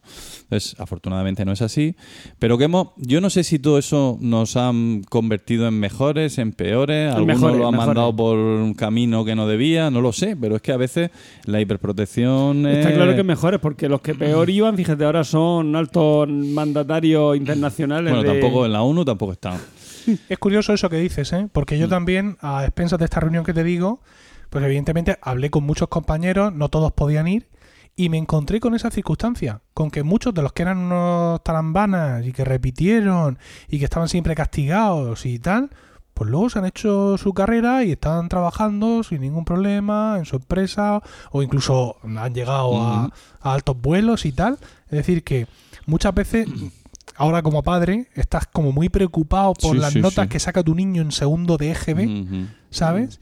Y porque tal, y los sobresalientes y no sé cuánto, y los otros padres, mi hija lo ha sacado todo sobresaliente. y Y yo, enhorabuena, enhorabuena. Pero mm, mm, luego al final pasan muchas cosas. Y tanto que pasan. Y yo creo que muchos niños que simplemente que no encajan en el tipo de enseñanza que, le- que se les da. Y no quiere decir que no tengan futuro. Si yo si yo tuviera que jugar la carrera... Yo cuando, cuando mi hijo entró al instituto, lo digo aquí, vamos, y Diego lo sabe, yo tenía dudas de que él consiguiera terminarla eso. Y ahora está haciendo la carrera y está muy bien, contentísimo, con muy buenas notas. ¿Por qué? Porque en el cole pues no terminó de estar, de encajar y, y eso para él era un problema. Yo particularmente, yo en el instituto era un alumno bastante ramplón y mira, aquí estoy, haciendo un podcast. No, hay una historia mm, que, bueno, quizá vosotros os pilla un poco leja- lejos. Tú sí conoces Diego a Boluda, a Joan Boluda. Sí. Tú no sé si lo has oído hablar alguna vez de él. Un tipo que hace podcast, que un sistema de marketing online y tal. Es un tío muy famoso en, la, en, la, en los podcasts en español y tal. Pues él, que es un tío brillantísimo y que luego hizo su mm, doble licenciatura de, de administración de empresas, no sé cuánto, él cuenta que le era un caso de fracaso escolar brutal Mm. pero brutal de siete u ocho suspensas. Y que todavía en su instituto se cuenta como un tío que suspendía en primero, en, pues en lo que sería segundo o tercero de BUP, que suspendía siete u ocho, acabó con matrícula de honor la carrera universitaria. O sea que, que realmente Pero eso, el padre, que sopla para todos hay que lados. tomárselo con un poquito de paciencia y De tranquilidad. calma. A veces no hay que ser tan, tan exigente con ellos y, y- y tampoco con los profesores. Mándele usted más deberes a mi hijo, mándele más deberes, que haga más deberes, que no hace bastantes deberes. Bueno. Y ya, como ya he entrado en la línea de hablar de los profes, de aquellos profes que teníamos, que eran, bueno, eran, eran pues cada uno, pues como eran los profes entonces, ¿no? Cada uno con su rareza, con sus manías, todos, algunos con un concepto exagerado de la disciplina. También había profesores excelentes, como ha habido y habrá siempre, porque eso al final no tiene que ver con la época ni con el sistema educativo. Pero ya voy, voy a terminar comentando mis enfrentamientos con la autoridad, porque diríais que yo soy una persona que se enfrente a la autoridad. No, no. Bueno, no. pues en el colegio tuve una serie de actitudes que yo, yo diría que, que son heroicas. Yo creo que no voy a volver a hacer nada heroico, quizá como consecuencia del fracaso que coseché. La primera, una profesora a la que cariñosamente llamábamos la monstruo, eh, tenía, bueno, no daba clase prácticamente nunca y se dedicaba a hablar con algunos de los alumnos que eran los que le caían bien y el resto pasaba de nosotros. Y un buen día estaba hablando con la madre de uno de esos otros alumnos y eh, poniendo a parir al compañero. Y un compañero que a mí no me caía especialmente bien. Pero me llamó a mí que pasaba por allí. Cartagena, ven, Cartagena. ¿Verdad que fulanito en clase habla mucho y es muy malo? Y le dije, pues no, no es verdad. Entonces, Uf, me suda el Hubo un culo. silencio, yo me fui tranquilamente a mis cosas y entonces al cabo del el alumno luego me fue a buscar y dice, "Te- no tenías que haberle dicho eso, de porque ahora el problema lo vas a tener tú. Ese alumno es uno de estos que no era muy buen estudiante, pero que ahora está por ahí triunfando. Eh, por cierto, eh, si, si quieres mandarme un, un sobre por aquello, eh, eh, puedes contactar a través de mí. Quizá eso Bueno, fue el punto de, de inflexión en su vida. pues quién sabe. El caso es que esta profesora empezó a machacarme a mí. Hmm. Y era, mm, eh, me sacaba a preguntarme y si no me lo sabía muy bien, muy bien, me ponía un 3 o un 2 o un 1 y además poniéndome verde en clase y tal. Hasta que un día me, me cansé ya del... que de- organicé con unos compañeros una pequeña conspiración y, le dije al que estaba delante de dile a la profesora que hoy no he estudiado. Y me lo sabía comas, puntos, palabra por palabra, tal. Entonces, profesora, pregúntele a Cartagena que no ha estudiado. Entonces, ¿Cartagena? Yo salí allí, dije mi lección, sin equivocarme absolutamente en nada, y me puso un 7, ¿vale? Pero ya no me volvió a preguntar más. Ahí se acabó aquel problema. Entonces, aquello fue como un pequeño triunfo por mi parte. Y lo, quizás lo más escandaloso y que, que más puede chocarnos es, en el año 82, ¿qué pasó en el año 82 en España? Aparte de que Mundial el de Papa, fútbol, el la Mundial victoria del Partido Socialista. Eso sí, eso sí. Bueno, pues el cole donde yo, el aula donde yo daba clase, era sede electoral y estaban puestas las urnas con las papeletas ya, todo desde dos o tres días antes. Y teníamos un compañero que era muy bueno haciendo caricaturas de, de políticos y hacía una muy buena de Felipe González. Y el, chico pues la, lo pintó en la pizarra. Y a la profe pues, pues, le, le hizo mucha gracia, ¿no? O sea, ay, qué bonito eso, vamos a dejarlo ahí que mañana lo puedan ver cuando vengan a... Tal". Entonces yo, que entonces tenía, yo estaba en quinto, quinto creo, de, de GB. O sea, 11 años. Diez, no, diez. diez. 10 años. Me levanté y dije, profesora, eso no se puede quedar ahí porque mañana hay elecciones. Atención, ¿eh? A la elección de un niño de 11 años Del a la conocimiento de profesora. la ley electoral. Dice la profesora, sí, claro que se va a quedar ahí porque lo digo yo y tal. Entonces yo cogí el borrador y lo borré. ¡Wow! Dios. Heroico, ¿verdad? Pues me llevé un bofetón. Dios. Pero un bofetón que ríete tú el de Juana. Todavía te duele. Entonces, bueno, tremendo, ¿no? Y la profesora hizo al alumno volver a pintarlo. Encima el otro, y, tal. Y el otro, al otro le daba igual, lo pintó Ah. tranquilamente. Total, que, que al cabo de un, dos o tres semanas viene la profesora a buscarme.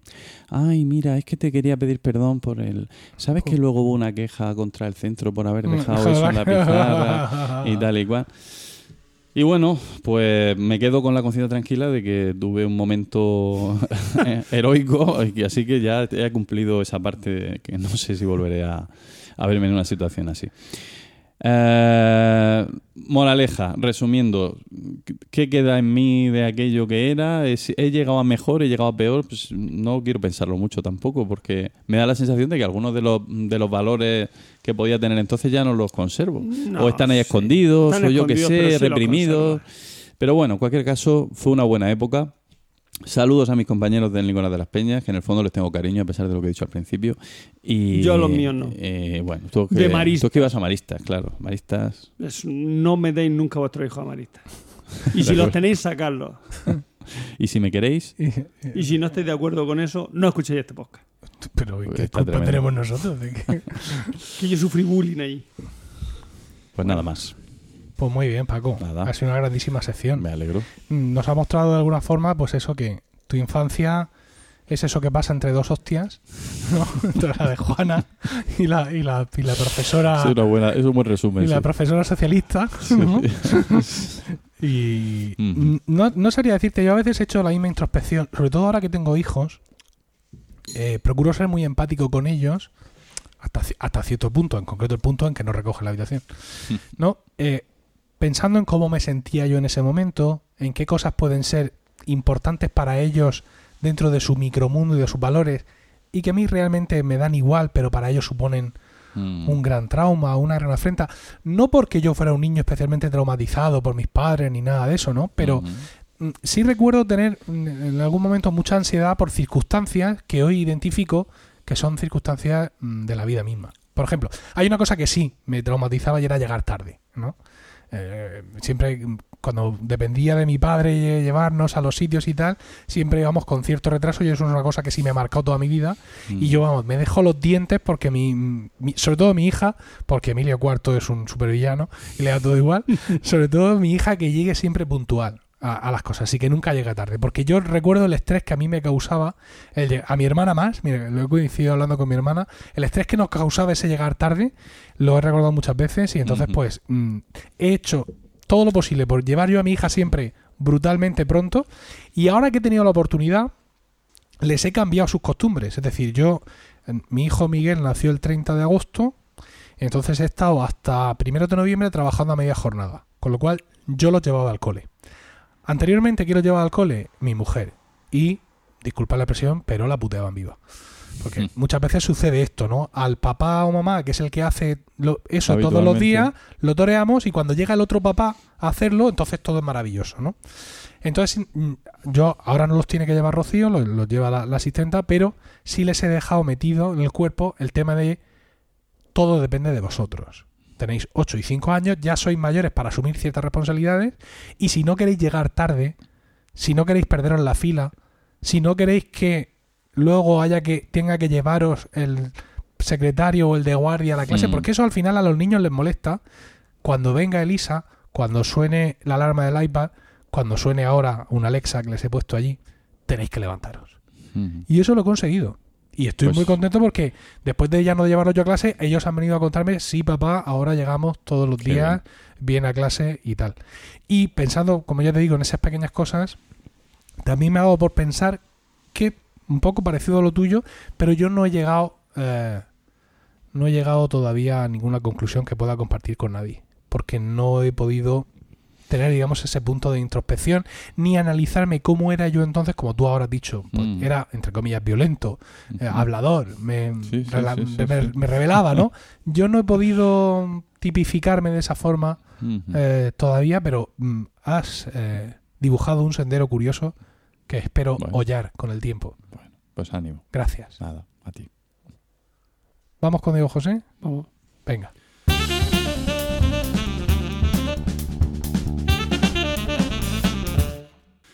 Bueno, pues yo voy a hablar sobre Stalin y su, y su relación con algunos músicos eh, me- en su mandato. ¿Esto forma parte de tu serie Grandes Dictadores del siglo XX? Sí, correcto. ¿Nos queda algún sus- capítulo más? y sus ¿O? Que, aficiones. pues, para la próxima pues, estoy pensando algo de Hitler, no estaría mal, oye. Hombre, no todo, estaría mal, decirle quiero todo. decir. decirle, decirle hasta los andares, ¿no? bueno, venga, vamos con Stalin. Bueno, venga, pues bueno, hay que decir que la relación que tienen los, los dictadores totalitarios con la cultura es obviamente mala, ¿no? O sea, Con- de controlarla y si no controlarla destruirla. y si no extinguirla, efectivamente. Entonces, mm, en, el- en la época en la que... Yo no estoy de acuerdo con eso. ¿Cómo que no? No, porque al albor de las dictaduras han florecido incluso géneros completos de distintas disciplinas artísticas. Otra cosa es que el arte, en, en esas circunstancias, no cumpla una de sus funciones, ¿no? Que es manifestar la libertad Controlarla. o Pero rebelarse. ponme un ejemplo que te entienda. Pues, por ejemplo, la arquitectura. mm, Nazi. la- la arquitect- no nazi, sino la arquitectura de los regímenes fascistas de mediados del siglo XX. Es una cosa espectacular. O sea, mm, los que hacen series de televisión distópicas tienen, medio- tienen el trabajo hecho, pero durante años, ¿no? O sea, hay edificios, hay cosas. Son impresionantes, Control, ¿eh? O sí, sea, sí. Pero eso entra dentro Pero que del es un control. mensaje, es propaganda en el fondo, es mensaje. Claro. Pero es una maravilla. Es algo, bueno, es algo muchas veces nuevo y es algo además que queda como testimonio de, de algo. Es decir, que tiene, para mí es algo muy interesante. En Berlín hemos visto el Sí. ministerio de, bueno, que es brutal. Pero claro, en el momento que el arte ya no es libre, está dirigido políticamente, es que deja de ser arte, ¿no? Digo, ¿Por qué? Porque sí, porque no es arte. No, O porque- sea, el arte nace de la libertad. No puede nacer de, la, de los dictados, de, de una ideología. Lo pero, todo clarísimo. pero ¿y si ese artista comulga con esa ideología y para él no está siguiendo un dictado? Es el, es el porque, mismo- no, porque no sea consciente no quiere decir No, que pero no es lo el siga. mismo dictado de su creatividad. Es decir, es su creatividad lo que pasa es que está enfocada al mal. Pero, no sé. Bueno, ¿no? es un debate interesante la, la historia A ver, de las puede parecer que estoy, que defendiendo a, a los ¿Hasta qué punto hasta qué punto estaban condicionados los, los músicos del siglo XVIII a hacer un tipo de música y a seguir unas formas? Pues estaban muy condicionados. ¿Por qué? Por la ideología, por la sociedad, por eso se podría hablar. Pero una cosa es esa y otra cosa es que eliminamos toda opción, toda alternativa y hay que seguir por ese camino quieras o no quieras. No lo sé. Bueno. Y tachar de degenerado el arte que no es el, el- bueno, El oficialista. el oficialista. Sí. Bueno, pues mm, el prim- del primero que voy a hablar es de los músicos de los que voy a hablar es de Sostakovich. Sostakovich, mm, digamos que fue el caso más flagrante de sufrimiento frente a, a Stalin. Eh, hay que decir que en el 1932, bueno, antes del 1932 estaba la Asociación Rusa de Músicos Proletarios. Esta era, digamos, mm, la asociación que se encargaba de controlar y mucho lo que era la, pues la, la música en la, en la, después de en la revolución. Esta fue disuelta con gran alegría por mm, de Sostakovich para crear la eh, Asociación de Músicos Soviéticos, a la cual, curiosamente, uno de los miembros era de la sección de Leningrado era el propio Sostakovich. Pero esa alegría pronto se truncó en, en hastío, bueno, no en hastío, sino en tristeza porque realmente la nueva sociedad, o sea, la nueva asociación era incluso peor que la anterior.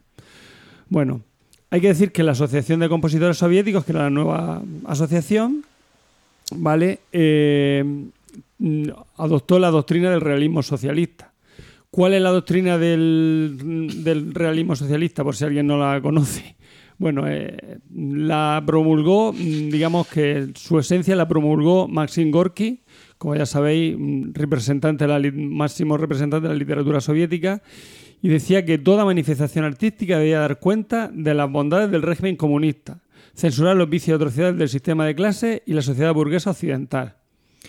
En música, al contrario que en la literatura, la doctrina del realismo socialista pues no se podía, digamos que era más difícil de definir. Pero sí que hubo algunos, se impusieron algunos de sus rasgos más básicos. Por ejemplo, que el tono de la música tuviera, tenía que ser heroico, tenía que haber lirismo, melodías sencillas, que fuera accesible por parte del gran público. Eh, en, la- en los 30, los compositores e intérpretes soviéticos van a sufrir un montón de presiones y con el régimen, pues porque claro, digamos que en aquella época mm, la moda en Europa era la música tonal, la música desestructurada, música, el dodecafonismo, el serialismo integral, ah, bueno, no, serialismo, sí, bueno, serialismo más que serialismo integral. En fin, música, el dadaísmo, bien. De hecho, muchos de ellos mm, no pudieron soportar esa presión, como por ejemplo, y por ejemplo Alexander Molosov, que había triunfado con obras que saltaban el poder de la revolución, como por ejemplo La Fundación de Hierro y Acero, y después de, esta obra mm, fue condenado a siete años de trabajo forza- forzoso, no por esa obra, sino por otras que hizo, aunque logró salir de, de prisión gracias a la ayuda de algunos amigos influyentes. Bueno, eh, la situación con la situación que sur- o sea que surge a partir de después del 1932 se agrava en el 34 con ya que bueno muere Sergei Kirov que era bueno que era un político que fue asesinado y entonces a partir de entonces Stalin entró en una paranoia empezó a verse eh, fue cuando entró su persecución más grande de, de- de lo que era político o mm, elementos de la cultura que estuvieran que fueran ajenos no al régimen sino ajenos a su a la, a la ideología de Stalin vale Eh, de hecho mm, los intelectuales y los artistas mm, eran vistos por Stalin como especialmente peligrosos eh, ya que como era gente que pensaba pues podía llevar eh, incluso a tener un a llevar a formar una oposición contra el poder eh, como ejemplo, en Leningrado, que era donde vivía Sostakovich, mm, se detuvieron más de 30.000 personas en los meses siguientes al asesinato de Kirov y las víctimas totales en los años de terror ascendieron a millones. Como ya hablé eh, en otro podcast anterior de la gente que murió gracias a Stalin. Pues, parte de ella fue por las purgas que hizo en la República, o sea, en la, República Socialista Soviética, y otras fueron pues por la, por la guerra, por lo de Katyn y otras y otras masacres que hizo en la Segunda Guerra Mundial. Bueno. Eh, para Sostakovich estos años supondrían la época más terrible y angustiosa de su vida. Y todo empezó una noche en la ópera. Vale. Resulta que Sostakovich eh, eh, siempre, bueno, había sido favorable al régimen, pero por otro lado lamentaba la falta de una mayor apertura de mira en la música socialista, soviética, perdón. Eh, él era muy de mirar a Occidente, como he hablado de la, donde las vanguardias triunfaban. Ya he estado comentando que el atonalismo y la música, digamos, sin una forma concreta, pues era la que triunfaba en aquella época. Eh, él había, hasta el 1932, había compuesto obras que habían cosechado bastantes éxitos, como por ejemplo sus dos primeras sinfonías. La segunda, curiosamente, era, fue encargada por el Departamento de Propaganda del partido. ¿Te puedo interrumpir, Diego? Sí, por supuesto. Mira, en, ahora en el viaje a Berlín de hace poco estuvimos en la, viendo a la Filarmónica de Berlín, en la Filarmonie, y, y tocaron la quinta de Sostakovich. Voy a hablar de ella ahora después. Pues no digo más. bueno, eh, pues eso. mm, había compuesto varias obras, mm, incluso contribuyó a la música y a la ideología soviética, como por ejemplo con música para películas mm, propagandísticas de Eisenstein y gente y ballet, que, loaban el- al proletariado y tal. Bueno, mm, de hecho respaldó con fuerza la doctrina leni- leninista, ¿vale? Eh, aprovechando que había desaparecido la, el- lo que habíamos hablado antes de la asociación esta, que se me ha olvidado, eh, Asociación Rusa de Músicos Proletarios, pues decidi- y pensando que iba a haber una mayor apertura, decidió componer una ópera que era Lady Macbeth del distrito de Mtsensk. Dios, ¿cómo se pronuncia esto? Ese es el título de la ópera. Sí, Lady Macbeth del distrito de Mtsensk. Eh, si queréis os cuento de qué va. Bueno, eh, mm, la primera parte es la primera parte de una trilogía con- sobre el destino de la mujer en la historia de Rusia. Bueno, pues Lady Macbeth del distrito de Mtsensk trata de esta tal señora, que bueno, no me acuerdo su nombre, pero era una señora que vivía, mm, era la, la mujer de un burgués que se dedicaba, mm, digamos que tendrían, tenían negocios fuera de lo que era su, pues de Mtsensk, ¿vale? Mm. Y eh, ella, bueno, digamos que vivía muy aburrida, no, no tenía, no obtenía la satisfacción sexual que, que deseaba. Y en uno de los viajes que se, que se fue su marido, mm, quedó prendada de un, de un chico que trabajaba para, para el marido, que estaba allí, que era un poco crápula. Pero por otro lado, y, bueno, se, digamos que se acuesta con él. Y el padre de, de- del marido eh, se entera de tal manera que ella asesina al asesina al padre junto con la ayuda del, del amante y después de ello mm, cuando vuelve el marido dice ah es que ha desaparecido y tal pero al final por lo visto un borracho canta o sea no, que- Ujú. aparte de que canta la ópera lo cuenta y le mm, lo Gracias por la... era malo el chiste, pero lo cuenta y entonces eh, se lo cuenta al marido y pues no tiene más remedio que matar también al marido. Al final se descubre, Qué disparate.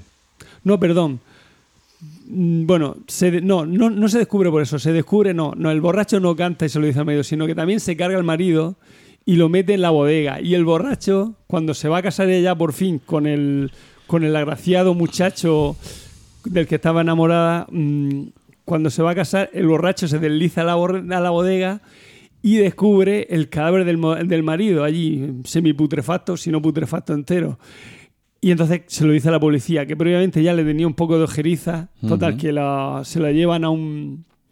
la- se la llevan a un gulag allí a, a- a Siberia, donde tiene que pagar sus Me culpas. enseñan la moraleja, ¿no? Sí, y allí, y el novio también. El novio, bueno, el novio, bueno, en este caso ya era marido, cada uno va por su lado y resulta que el marido se enamora de otra chica allí en el gulag y le pide a ella unas medias y cuando de, ella, pues, porque decía, él le pide una media a ella porque decía que tenía frío y cuando descubre que las medias no eran para ella, sino para su nuevo amante, coge al amante, la trinca del pelo y se tira con- y la tira al río, con la desgracia de que ella también cae al río. Y ahí acaba la, la ópera de Lady Macbeth de Mengs. Y lo has contado de memoria porque te has visto la ópera y la conoces bien. No, no vi la ópera, no me gusta la ópera del siglo XX, pero me lo, me lo estudié. O sea, quiero decir, Yo tengo de- muchas ganas de ver una, que, iba, una de. Sostakovich que se llama La Nariz. Sí, sí, sí, iba a hablar de ella, pero me Ah, la he saltado. es Es, que me previa, quedé- es previa a esta. Bueno, No sé de qué va esa, no sé de pues qué es va. que yo conozco el cuento. El cuento es increíble. El cuento maravilloso de Gogol, de La Nariz. Hay dos cuentos de Gogol que todo el mundo debería leer: La Nariz y El Abrigo. Mm. Y bueno, y, al- y al- sabiendo que hay una ópera que además vino a Murcia hace ya muchos años y yo vi el cartel era una nariz. Y aquello me dije, ¿esto qué será? Bueno, pues ahora me gustaría verla. ¿En YouTube estará? Pues seguro. Venga. Pueblo a ver si la encuentra y seguro que sale. Bueno, total, que a lo que íbamos. Este hombre, está, eh, bueno, esta Lady Macbeth del distrito Mtsensk está basada en una novela de Nikolai Leskov, ¿vale? Como hemos dicho. Eh, fue estrenada el 34 de, perdón, el 22 de enero de 1934 en Leningrado y después en Moscú. Tuvo un gran éxito.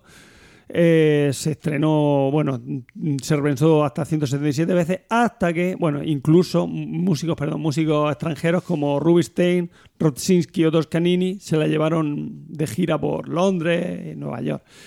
Hasta que a Stalin se le ocurrió dos años después ver una representación de ella. El 26 de enero del 36 se fue Stalin a su palco y, y lo normal es que cuando, cuando Stalin iba a ver una ópera, al finalizar, bueno, al principio del, del primer acto o al principio del segundo acto como mucho, llamaba al compositor al su, a su palco para estar con él y hablar y luego se tomaba unos vodka al final de la, de la representación. Pues el pobre Sostakovich estuvo esperando a que lo llamaran, ni el primero, ni el segundo, ni el tercer acto. Y al salir, el señor Stalin, cuando se le preguntó si le había gustado la representación, un periodista dijo, esto es una estupidez, no es música. Con ello, Lady Macbeth, obviamente, cayó, y con ella Sostakovich. Ah, dos días después, eh, mm, Pravda publicó un artículo que decía Caos por música, a propósito de la ópera de Lady Macbeth de Mens- Mtsensk. Dios. La crítica anónima insultaba de todas las formas posibles la música de Sostakovich, definía sus melodías como intencionalmente disonantes y caóticas, y que eran girones de melodía. Bueno, aquí tengo aquí una serie de cosas que decían de, ella, pero las vamos a saltar. De la noche a la mañana la reputación de Sostakovich se hundió completamente y de hecho no volvería a representarse esta ópera, eh, representarse esta ópera hasta después de la época stalinista, en 1963, ¿vale?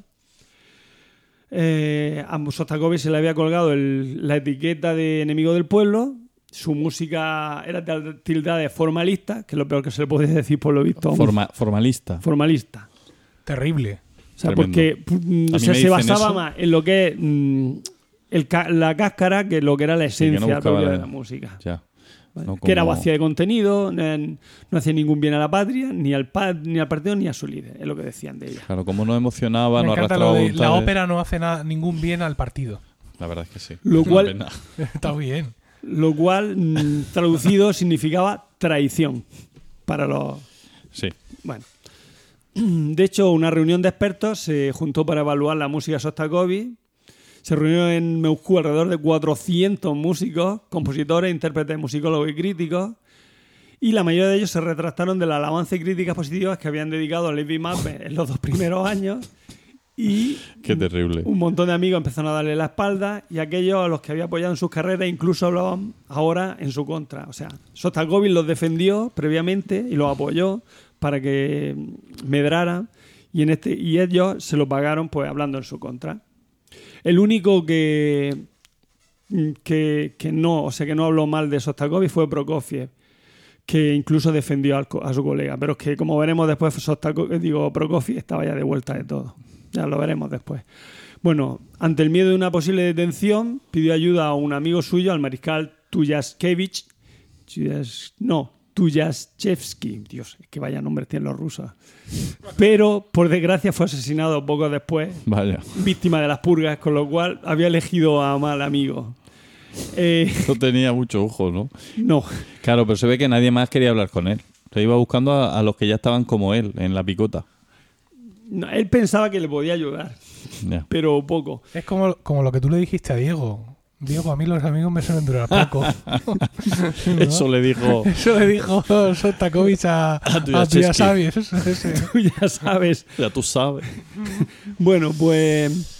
eh, pues claro, entonces el, el gobierno empezó mm, una orden para interrogar e investigar a todos los que hubieran, man- hubieran mantenido contacto con Tuyachevsky, con lo cual el- la torta le salió por un pan. Eh, Sostakovich fue un día llamado entre, a interrogador por NKVD, que como todos sabían, el mi- comisariado del pueblo para asuntos internos, vamos, la, la policía Política. la policía política, efectivamente. Y un oficial, cuyo nombre era Zakrevsky, acusó a Sostakovich de pertenecer a un grupo terrorista y a conspirar contra Stalin. Ante la falta de respuestas de- que recibió por parte del compositor, que el pobre no le, no le llegaba la camisa al cuerpo, el compositor fue citado una- en un segundo interrogatorio la semana siguiente. Pero mira, por una vez Sostakovich tuvo suerte, porque Zakrevsky fue aniquilado, de nuevo víctima del terror, unos días después. Fue purgado. Y fue purgado también. El- El purgador purgado. Y la segunda cita Nueva no, ópera de Sostakovich. no se llegó a celebrar. Es como cuando, como cuando en la vida de Brian distintos grupos terroristas palestinos llegan al, al, al palacio romano y se matan entre ellos ante la mirada atónita de los soldados romanos, ¿no? Pues, eh, tú ibas allí a que te purgaran, pero mientras estaban purgándose entre ellos. Bueno. Eh, de hecho, bueno, esto no te creas que le vino bien al compositor. Bueno, le vino bien, pero por otro lado, Hombre, si yo vivo pero un lo- rato más. Pero lo, pa- lo pasó muy mal. Porque, Hombre, claro. porque estaba esperando que vinieran a por Eh, él. sí. De hecho, Esto no es del, de gu- del gusto de nadie. ¿eh? de hecho, me, me est- me estoy poniendo nervioso, hecho- pero al final salió de esa de algún modo. De hecho, no dormía. El pobre no, no Joder. el miedo no le dejaba dormir. Vivía, se pasaba, o sea, se acostaba todos los días con la ropa puesta. ¿Hay alguna obra de esos años? ¿Algo que, que- en el que, lo que se pueda ver ese miedo? Sí, sí, Una sí. noche en el Monte Sí, Pelado. sí. La maleta la tenía preparada por si era detenido y empezó a beber. Se refugió en alcohol. Vaya, por Dios. Pero por Todo suerte, finalmente Sostakovich no fue detenido. Por cierto, sí que mm, hay un podcast que habla sobre ello de Radio Nacional. Lo siento, es de, es de radio. No. Bueno, bueno. Se llama Videodrome. Es del 20, 20 de septiembre de 2015 y se llama Caos en lugar de música, que es lo que habían, de- habían dicho que era su ópera Lady Macbeth de Menschenk. Bueno, a pesar de eso, como hemos dicho, no paró de componer y en el 1936 hizo su cuarta sinfonía, donde plasmó el dolor y la angustia que estaba, que, que estaba viviendo, ¿vale? Eh, Es una obra de inspiración maleriana, de tres movimientos, y transmite, pues eso, la De, tristeza. inspira- de inspiración valeriana. Maleriana, de Ah, Mahler, de que que, que duerma, se que tomaba la- duerma. Se tomaba la que valeriana. huele, que huele a culo de mandril. A ¿no? culo de Madrid la valeriana, sí, efectivamente. En fin. es lo que dijo Emilio en Twitter el Lo otro dije en día. Twitter otro día, sí. Sí, sí. Tres movimientos, bueno, eso, transmite sensación de tristeza y desesperación intensa. Bueno, musicalmente era muy compleja y se Me encanta como lo dices. Sí. Una- y desesperación inmensa. Una displicencia. se aleja. Es que, es que tengo sensación de que me voy a cortar pronto. Te estamos ale- dando mucho carrete. se ¿eh? alejaba de- Venga. Total. Se aleja de Le los Joder, tiembla- todos habláis de vuestros rollos de infancia y no sé qué, y yo que estoy hablando de una cosa. Pero no traemos seis, Importante, fol- no traemos seis folios por los si caras. solo me quedan tres. Solo quedan La verdad es que no tres. sabemos más que quejarnos sin sentido. Venga. Bueno, ¿Por, qué, ¿Por qué en una parte de los folios escribes a mano y en la otra máquina? Como a mano y a máquina. Como a mano y a máquina. Sí, yo estoy viendo por aquí manuscrito. Ah, sí, porque esto es luego por Se lo quedó que, corto. lo que saqué de Pedro y el de Pedro y el Lobo, que es una un- bueno, en fin, que Venga. fue como una especie de bueno, Ah, sí. después lo sabréis. Venga. Bueno, el caso es que bueno, que era muy compleja, nada de fuera de lo, lo que son los cánones del realismo socialista, de lo que habíamos hablado. Ah, llegaron rumores a la Unión de Compositores y fueron unos representantes del gobierno A presenciar los ensayos. A tocar la- o sea, que encima la cuarta tampoco sigue las normas. No. Pero este hombre. Pero escúchame, Con lo que la sinfonía desaparece del programa. Y cae en olvido hasta que se fue recuperada tras la muerte de Stalin. Al final, al final, Sí. Sostakovich ya se cayó del burro y después de ese fracaso decidió que era hora de replantear, de replantearse la su vida. camino artístico. Y su quinta sinfonía Ahí hemos llegado. reelaboró su lenguaje hasta un, hasta un, hacia un mayor lirismo, que a, ellos- Claro. a los rusos Sí, les gusta sí, mucho sí, lo del sí. lirismo. El Una fin- música más melódica. El final de la quinta esa, sinfonía esa es sí fue, impresionante. esa sí fue buena para Tiene el un gran sí, porque ya era, era accesible para, para la gente. Movilizaba a la gente. Es Pero- que sales con ganas de, de invadir Polonia. Como Pero logró no perder su personalidad, gracias, o sea, a pesar de eso, él siguió, Hay algo ahí ¿Hablas de- de su personalidad o de su persona? Es decir, logró seguir vivo, ¿no? logró seguir vivo, Es decir, logró seguir vivo y, y digamos que no transigir del todo, que no fuera ¿Cómo ya- que no de- deslizó, deslizó todavía alguna no, cosilla. vamos, no puso en mitad de la, de la sinfonía ti, ti, no, no. No, a no llegó, no se bajó tanto los pantalones, pero bueno. Eh, es su obra, de hecho, más conocida en la actualidad. Eh, lo más extraordinario es que a pesar del cambio de dirección, Sostakovich supo en todo, mm, supo en todo momento mantener su personalidad musical, como hemos dicho, y su capacidad de invención y originalidad. Curios- bueno, curiosamente es que en, mil no- en 1949 Sostakovich habló con Stalin por teléfono que al parecer no tenía ni idea del veto impuesto sobre su pieza. El dictador Que no tenía que, perdón. que no tenía ni idea de que, la había- de que había vetado la pieza a Stalin, que le había dicho esto. Que, o sea, que, que- que Stalin no sabía de qué le estaba hablando. El otro dijo, oye, mira, que de verdad, que ya que ya por fin había arreglado las cosas, habló con Stalin. Y el Stalin dijo, ¿de qué me estás hablando? Si yo no sabía. vetar no te- yo? Primera noticia de que lo ¿Cómo habías pero- pasado tan mal. total. Bueno, dice que le aseguró que no había razones para prohibir su obra, a pesar de que fue el mismo Stalin el que había firmado con su puño y letra el veto a, la, a su a la obra. pero mira, tantos decretos, tantas órdenes de ejecución firmas al cabo del día. Claro, al final. Es que ponte en la Que piel. es una Esto sinfonía. es, es que Claro. es dictador, pero es que ese dictador lleva su tela. Bueno. muy, muy cansado. Pues gracias, gracias a esa, a esa, a esa- esta con- conversación telefónica. Pudo dormir por primera vez. que ya por primera vez en Sostakovich- 20 años. Bueno, daría un poco de rabia también, ¿no? ¿Verdad? joder, Joder. Pues, no sabes lo que acaba de decir. María, Marioshka, ¿qué, ¿qué crees que me acaba de decir Pepe? a que no sabe. Bueno, pues mm, después de eso ya descansó un poco y a pesar de que tuvieron que pasar muchos años para que fuera otra vez representada Lady Macbeth y la Cuarta Sinfonía. Eh, ahora, de hecho, cuando escuchéis su obra más famosa, el Vals número 2, que todos conoceréis seguro, no sonará de la misma forma. El Vals número 2 es...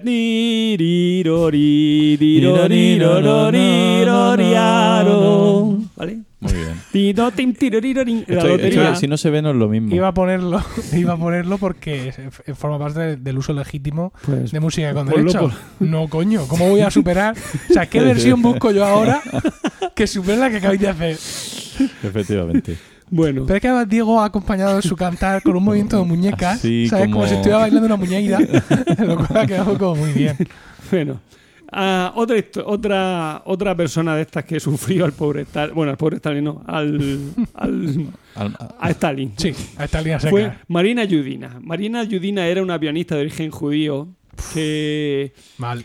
que le... Mal comienzo. Mal comienzo. Bueno, la leyenda cuenta que Stalin quedó tan movi- conmovido con la interpretación que hizo Yudina del concierto para piano número 23 de Mozart, que no pienso tararear aquí, que llamó al comité de radio para pedir que por favor que le enviaran un disco con la grabación a la mañana siguiente de esa interpretación. A la mañana siguiente, ¿no? Que, inve- Pero- que inventaran la grabación automática de Pero discos y se lo nadie, enviaran. nadie la había grabado.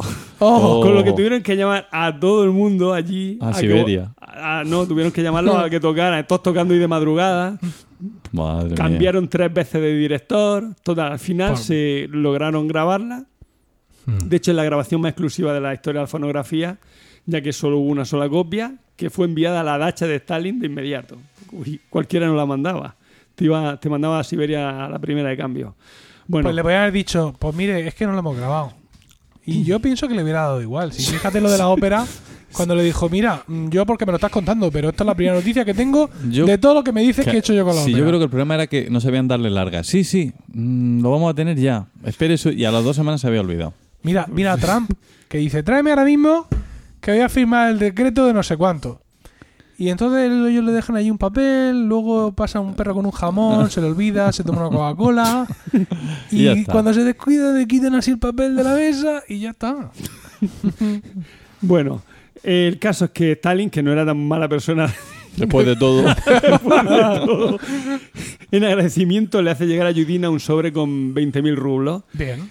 Y ella, que tenía unos huevos como el caballo espartero, le responde con una carta en la que le dice que le va a dar dinero a los pobres y que reza todos los días a Dios para que le perdone sus horrendos crímenes. Dios mío. Le echó huevo, ¿eh? Sí, señor. Lo asombroso es que Stalin no, no, Porque se le olvidaría, una vez más. Se le olvidaría todo. no, no, no la mandó directa para Siberia. No, porque el secretario abría la carta y dijera, no, coño, no.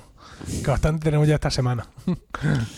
Es más, antes Mm. de morir, cuando los guardias, bueno, cuando murió Stalin, cuando estaba muriendo Stalin, eh, los guardias al entrar en el cuarto donde yacía el cuerpo de, de aquí del amigo Stalin, encontraron, lo encontraron de bruce en el suelo sobre el fonógrafo y sobre el fonógrafo estaba el disco único con el concierto de Mozart interpretado por María Yudina. Qué bonito. Qué bonito. ¿Habéis visto la peli esta, La muerte de Stalin o el funeral Ay, de la quiero ver, la Stalin tengo, o la tengo para verla, la tengo ahí para verla. La- es, de, es de risa. dicen. Creo que está muy bien. Sí, dicen que es de risa. ¿Está eh. en Netflix? Pues no lo sé. Yo la- el otro día en vi en. Movistar, en Movistar vi cinco minutos. Dije, qué película más curiosa, además con buenos curiosa, actores sí. y tal. En la cultureta hablaban sobre ella. y ¿Está en Amazon Prime Video? Pues no lo sé, mira a ver en tu aplicación esa TV Show, a ver si está en alguno No, de pero esos. como tú dices que la tienes ahí, Eh, yo tengo, mira, tengo Amazon Prime Video, tengo HBO y tengo Netflix, pero, creo, que no decir- lo, creo que no lo tengo de ahí. ¿no? ¿Y entonces dónde la tienes? No me lo explico. Los filisteos me la trajeron. Vamos a ver, ¿cómo se...? Pero me tenéis que decir el título de la película. Se llama de- La muerte de Stalin. La muerte de Stalin. Sí. Venga, tengo yo Mientras yo... una app que se llama Just Watch. Just- ah, esa es la misma que tengo yo. Sí, Pensaba que claro. era TV Show, no era Just Watch. La Vale. muerte de, de. Superman, la muerte de bien, la muerte de Stalin. 2017, si te película de antes de ayer. Sí, Ah, pues mira, sí, esta tiene pinta de ser de risa. sí, es y de está risa. en Movistar Plus Sí, y en iTunes, pero ya pagando. bueno. La puede ver Paco. y en Filming Plus. Ah. Está Filming y Filming La Plus. puede ver Paco, la puedo ver yo si me, Si te devuelvo a dejar entrar, si me vuelve a dejar entrar. cuando salga la tele, tienes que hacerme la gestión, digo. No- Nos estamos desviando un poco del tema. Venga, ¿Qué va? Si estamos incluso poniendo. Estamos, si esto es transmedia. Transmedia. Total, qué estamos bueno, poniendo qué incluso bueno. películas. Venga, ahora vamos a hablar de 3.0, Prokofiev. Podcasting 3.0. y su mujer Lina, ¿vale? Prokofiev y Filina. Sí. Ah, Prokofiev digamos- y Filina van a la compra. sí, venga. Bueno, era su, su mujer se llama Lina. Es que, es que es española, entonces hay que hablar sobre el O sea, tema. era Catalina, mujer de- seguramente, ¿no? La mujer de Prokofiev era española. Era Como española. vamos a ver. Bueno, Ta- No, se va a enterar de la misa a la media. vaya por Dios. lo que vayas a contar ahora, no lo va a pillar. Eligió Malea para dejarse el podcast. Sí, venga. Bueno, hay que decir que Prokofiev vivía, o sea, él estaba en Occidente, él no estaba, él no le, todo esto no le afectó en un principio lo de Stalin, ¿no? No. Y la revolución rusa. Él vivía en Occidente, él estaba allí en París, tan feliz. Eh, eh, tenía una vida intensa y hasta mundana, si cabe decir.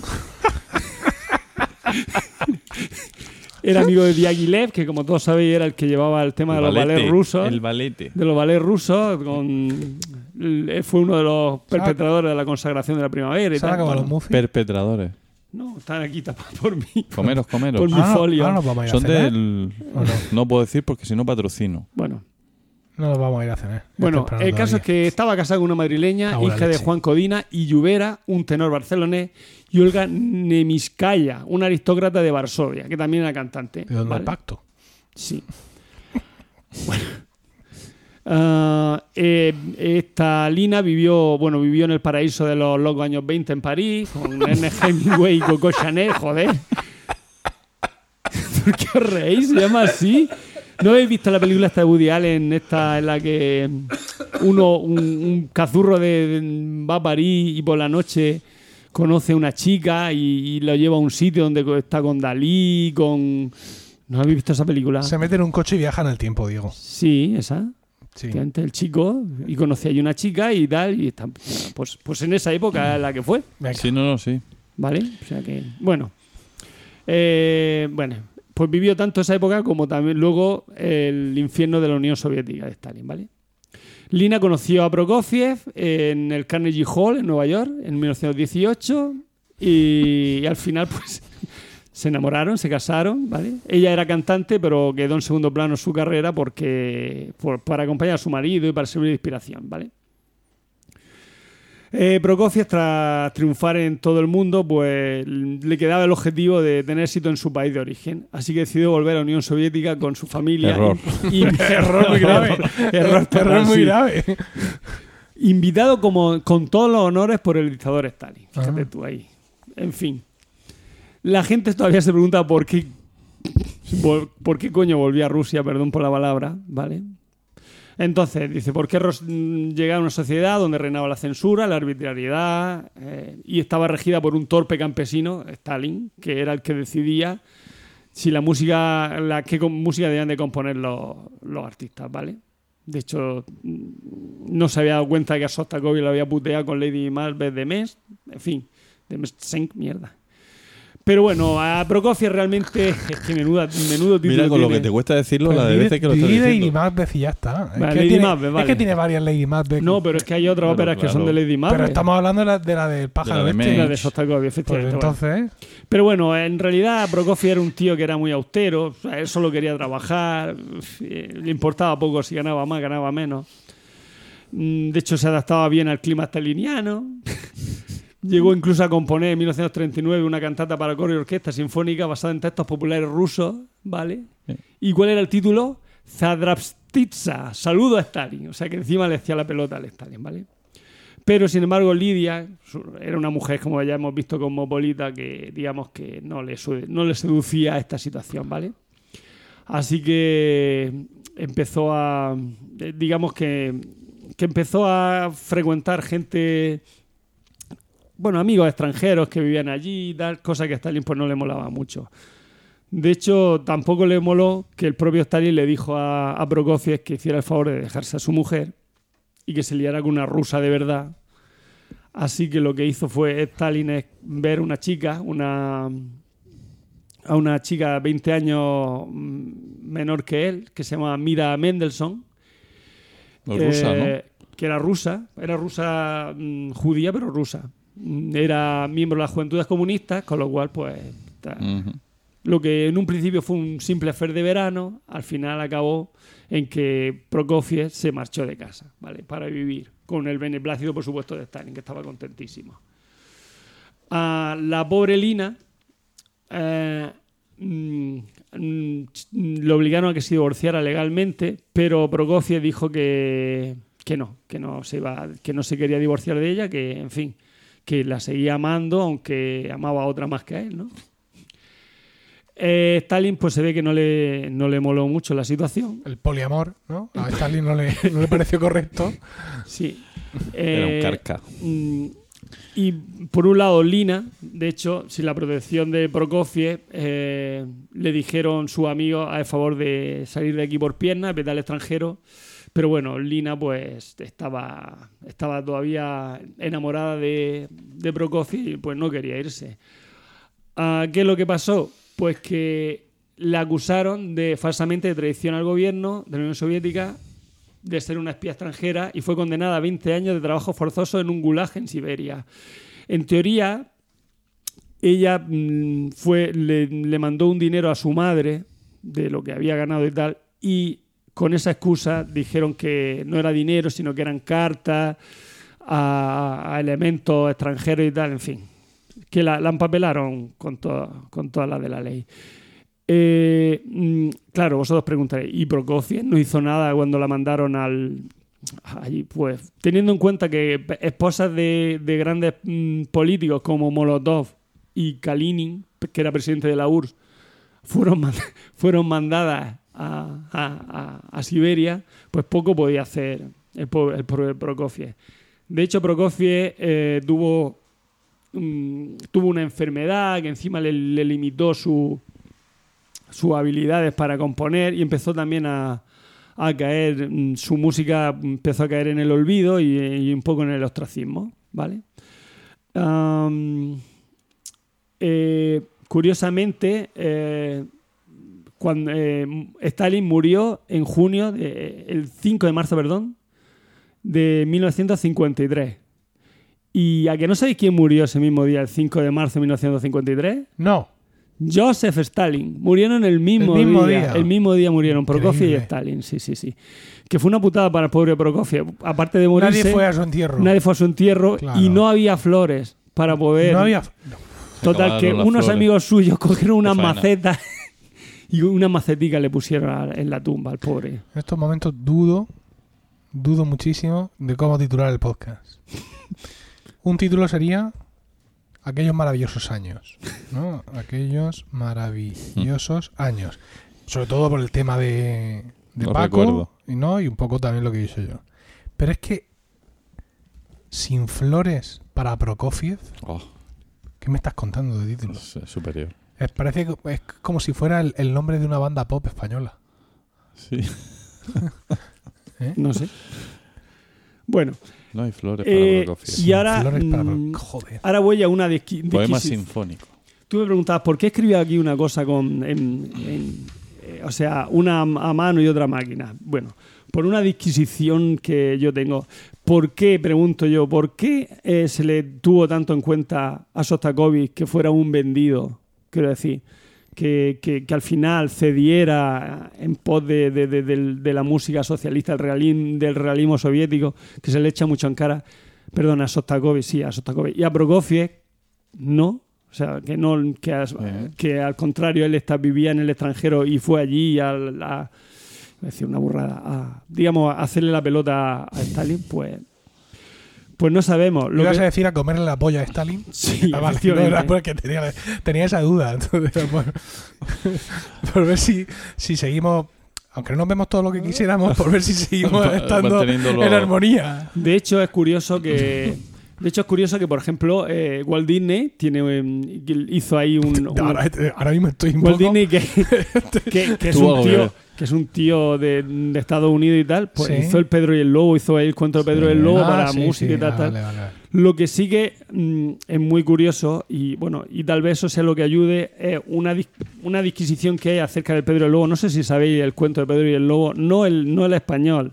O sea que el chileno le vendría bien, no va a tener ningún problema. Porque, bueno, Pedro y el Lobo lo- lo resumo rápido. El lobo persigue a un pájaro, a un pato a- y a Pedro para comérselo. Pe- bueno, perdón, a un pájaro, a un gato y a un pato y se, para comérselo. Y Pedro va y lo caza, ¿vale? O, o va a cazarlo, dice que no tiene miedo. Luego está el abuelo que le dice, muchacho, no salgas que te puede pillar el lobo. Y al final, con la ayuda de unos cazadores, cazan al lobo y se lo llevan al zoológico. Y el pato está dentro del buche, de, se le oye dentro del buche del lobo que se lo ha comido, que se está quejando porque se lo ha comido el lobo. Entonces, eh, se dice... ¿Y la moraleja? Ahí voy. Se dice que hay un. La moraleja es que. ¿quién- Yo qué sé, no lo sé.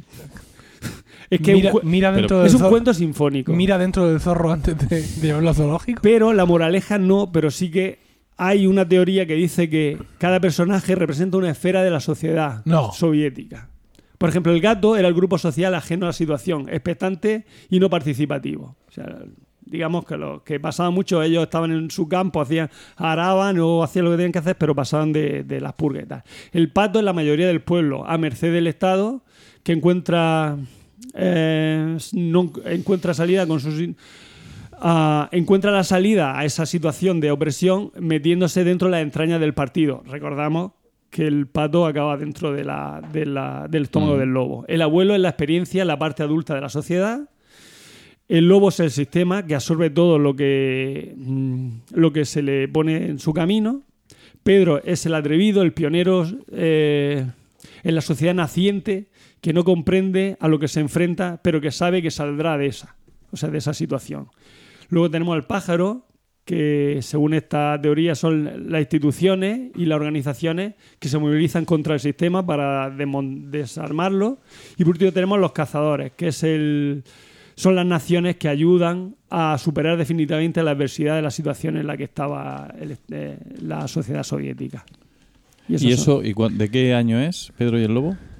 Del 20 del no del ah, 40 y algo no lo sé O sea, cuando, la cu- Wikipedia. cuando él estaba ya en Rusia. sí sí lo hizo para lo hizo en Rusia para mm, fue un encargo para ¿Pero hay alguna pista sólida de parte de él de que eso pueda ser así, de que esa interpretación sea... no se sabe yo creo que lo mismo era Eso, eh, me parece a mí que... un poco traído por los pelos. Él fue un encargo para, para mm, representar los instrumentos musicales en una sociedad mm, filarmónica o sinfónica. Entonces Sí. hizo el cuento, lo musicó. 1935 45. es el encargo ¿Ves?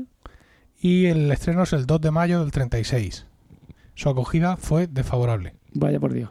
Según su propio autor, la asistencia fue pobre y no consiguió atraer mucha atención. Y sin embargo, ahora es su obra más famosa, con la Sinfonía Clásica, que es muy bonita también. Sí. Bueno, pues con esto he acabado. Muy bien, muy bien, muy interesante. Sí, gracias. Eh, m- eh, menos preocupante tu intervención sobre este dictador que el sobre el anterior dictador. y esperemos que mantengas esta línea con futuros dictadores. ¿Vale? Vale, vale. Que hablaré de Hitler y de la música. mm, ¿cómo Que le gustaba a él. No, la otra, la que era. que él con. Pensaba que era degenerada, degenerada. efectivamente. No sé, ya veré de lo Bueno, que hablo. antes de irnos, eh, vamos a hablar de que tenemos nuevos podcasts Hombre, Ah, sí, es en verdad. Emilcar FM. Sí, un sí. puñado, Sí. ¿no? Podríamos indicar. Me gusta mucho Habitación. Una cantidad exacta de un puñado. La de la habitación. Vamos a hacerlo por orden del más del que salió antes. Vale. Eh, el primero de ellos, esto. Iberoamérica de Cuento, un podcast mensual sobre el mundo de la narración oral. Un espacio para disfrutar de la palabra dicha y su diversidad de voces, estilos y propuestas y de los lugares donde ésta habita por tierras iberoamericanas. Presentado por Pep Bruno, Manuel Castaño, Nicole Castillo y Andrés Montero. Que tengo que hablar con ellos porque, ah, no, decía, es un podcast mensual y llevan dos, pero no, el primero fue el 24 de octubre y el segundo el 15 de noviembre. Ya llevan dos capítulos, Muy bien. muy interesante, échale ahí una oreja, con producción de Javier Soler Bernal, Toma. que es el que se está encargando de toda la movida. Pues, muy bien. Siguiente podcast. Habitación 101. Me un encanta. podcast mensual de literatura en el que Sara Barberá comparte con nosotros su pasión por los libros y nos habla de sus lecturas, tanto presentes como pasadas y futuras. Ah, mm, ese me lo apunto. Sara no tenía experiencia en podcasting, eh, en Twitter es Green Pip Toes, ¿vale? Y eh, sí mantiene en Twitter un perfil muy activo en cuanto a literatura, etcétera. Por ejemplo, si estáis en la aplicación Goodreads, allí Sí, yo también. estoy allí. O sea, que, que es una chica que lee mucho, mucho, mucho, mucho. Y yo andaba buscando un perfil así y me la recomendaron varias, varios conocidos de Twitter. Y efectivamente, pues superado el tema técnico de cómo grabar, que eso se supera muy fácilmente. La verdad es que su primer capítulo promete, muy promete mucho, ¿no? Y, y estoy deseando nuevos capítulos y extras y a ver si con una adecuada presión la pasamos a quincenal. Pero bueno, en fin, ya veremos. Eh, tampoco hay que agobiarla. Tampoco hay que agobiarla. Sí. Cum laude. Está muy. Cum Laude es un podcast mensual en el que se habla de la vida académica, lo bueno, lo malo y lo que nunca se cuenta. Así, resumiendo, pues son todas estas cosas de doctores, de ayudantes doctores, ayudante profesor contratado, ujú. ayudante profesor que a lo mismo lo contratamos y mm, eh, en plan Asociado por- asociado preferencial y medio pensionista, ¿no? Todas estas cosas de la vida universitaria, Sí. de profesorado, de investigación, de doctorados, Mm. apuñalamientos en las escaleras del Senado y estas cosas. Es curioso. ¿eh? Está Curioso. presentado por Carmela García, de Bacteriófagos, y Francisco José Molina, de Eureka. Dos grandes. Dos grandes, además los dos con carreras universitarias amplias, los dos conocen campus internacionales para echar a los marranos, y muy interesante el primer capítulo y el segundo, sé de buena tinta, que lo han grabado esta mañana. Ah, muy bien. Así que enseguida lo tendremos ahí. Y el último de ellos, el último que se ha publicado, que se publicó de hecho el 12 de noviembre, es Proyecta. Es un podcast mensual sobre dirección y gestión de proyectos, metodologías ágiles, lean, productividad y mucho más. Presentado por Abel Yécora, que empieza su primer capítulo explicando lo que es un proyecto, lo que es un programa y lo que es un portfolio. Esto es ya cosa, digamos, de productividad y de control de trabajo a nivel de empresa. Diego, eso te puede interesar para el, para trabajo con los alumnos. O sea, ¿Tú ese crees? tipo de cosas se llevan mucho ahora. Sabe, sabe Emilio que estoy muy proyecto. interesado en el tema. Cada vez que hace algo de en Emil Caldaily hago y lo paso. Vaya. No, pero esto de las metodologías Pues sí ágiles y todo esto, dice Abel, además, en su programa, Pero- que muchas de estas cosas tienen una increíble aplicación en las cuestiones del día a día. Si yo soy muy desordenado y soy una Dani, me gusta improvisar. Yo no puedo ir así controlado. Yo, yo soy un espíritu libre, no puedo, no puedo. Eh, Me, me- me supera, me supera a mí esas cosas. Que está muy bien para los que os gusta el orden y tal, pero yo no. Yo vivo en una entropía caótica. Como bien sabréis. Eres. ¿Qué Bueno, más quisieras? Efectivamente. bueno, entonces ya sabéis, Iberoamérica de Cuento, Habitación 101, Cum Laude y Proyecta, con cuatro trabajos gráficos magistrales Sí, de sí, Pedro sí, Luis Alba, que está que lo rompe cada día, el tío se supera más. Y estos cuatro podcasts los podéis escuchar en Apple Podcasts, en Overcast, Evox, si. Spreaker, Spotify Ah. y en cualquier aplicación de podcast que estéis usando los podréis ucha- ¿Tienes eh, cuenta de escuchar. Twitter todos estos podcasts? Mm, Algunos sí y otros no. Algunos tienen la cuenta de Twitter suya propia. Mm, Creo que ninguno ha creado cuenta de Twitter del programa. Iberoamérica de Cuento sí. Pero los demás están usando Habitación 101, sí que... A ti, pero Existe- aunque Iberoamérica de exista- cuentos tal vez No, te pero- interese. eh, el, el- el del podcast es el de Sara, Green Pip Toes. Green. Toes. Pues ya está. Y nada, que escuchéis esos podcasts nuevos que están muy bien. Muy chula. ¿Vale? ¿Algo más? No. Bueno, pues con esto hemos llegado al final de este vigésimo sexto capítulo que esperamos hayáis encontrado gratificante y, y divertido. Iba a decir deportivo, no sé por qué. Voy a toser un poco. Como no está José, como no está José Miguel. Hola, Claro. José. Gracias por el tiempo que habéis dedicado a escucharnos. Esperamos vuestros comentarios en emilcar.fm barra romanos locos, donde también encontraréis otras formas de contactar con nosotros. Mientras llega nuestro siguiente capítulo, sin duda el mes que viene, recibid todos un saludo y recordad que, ante cualquier adversidad de la vida, lo mejor es tomarse un segundo para respirar profundamente y decir... ¡Están locos estos romanos!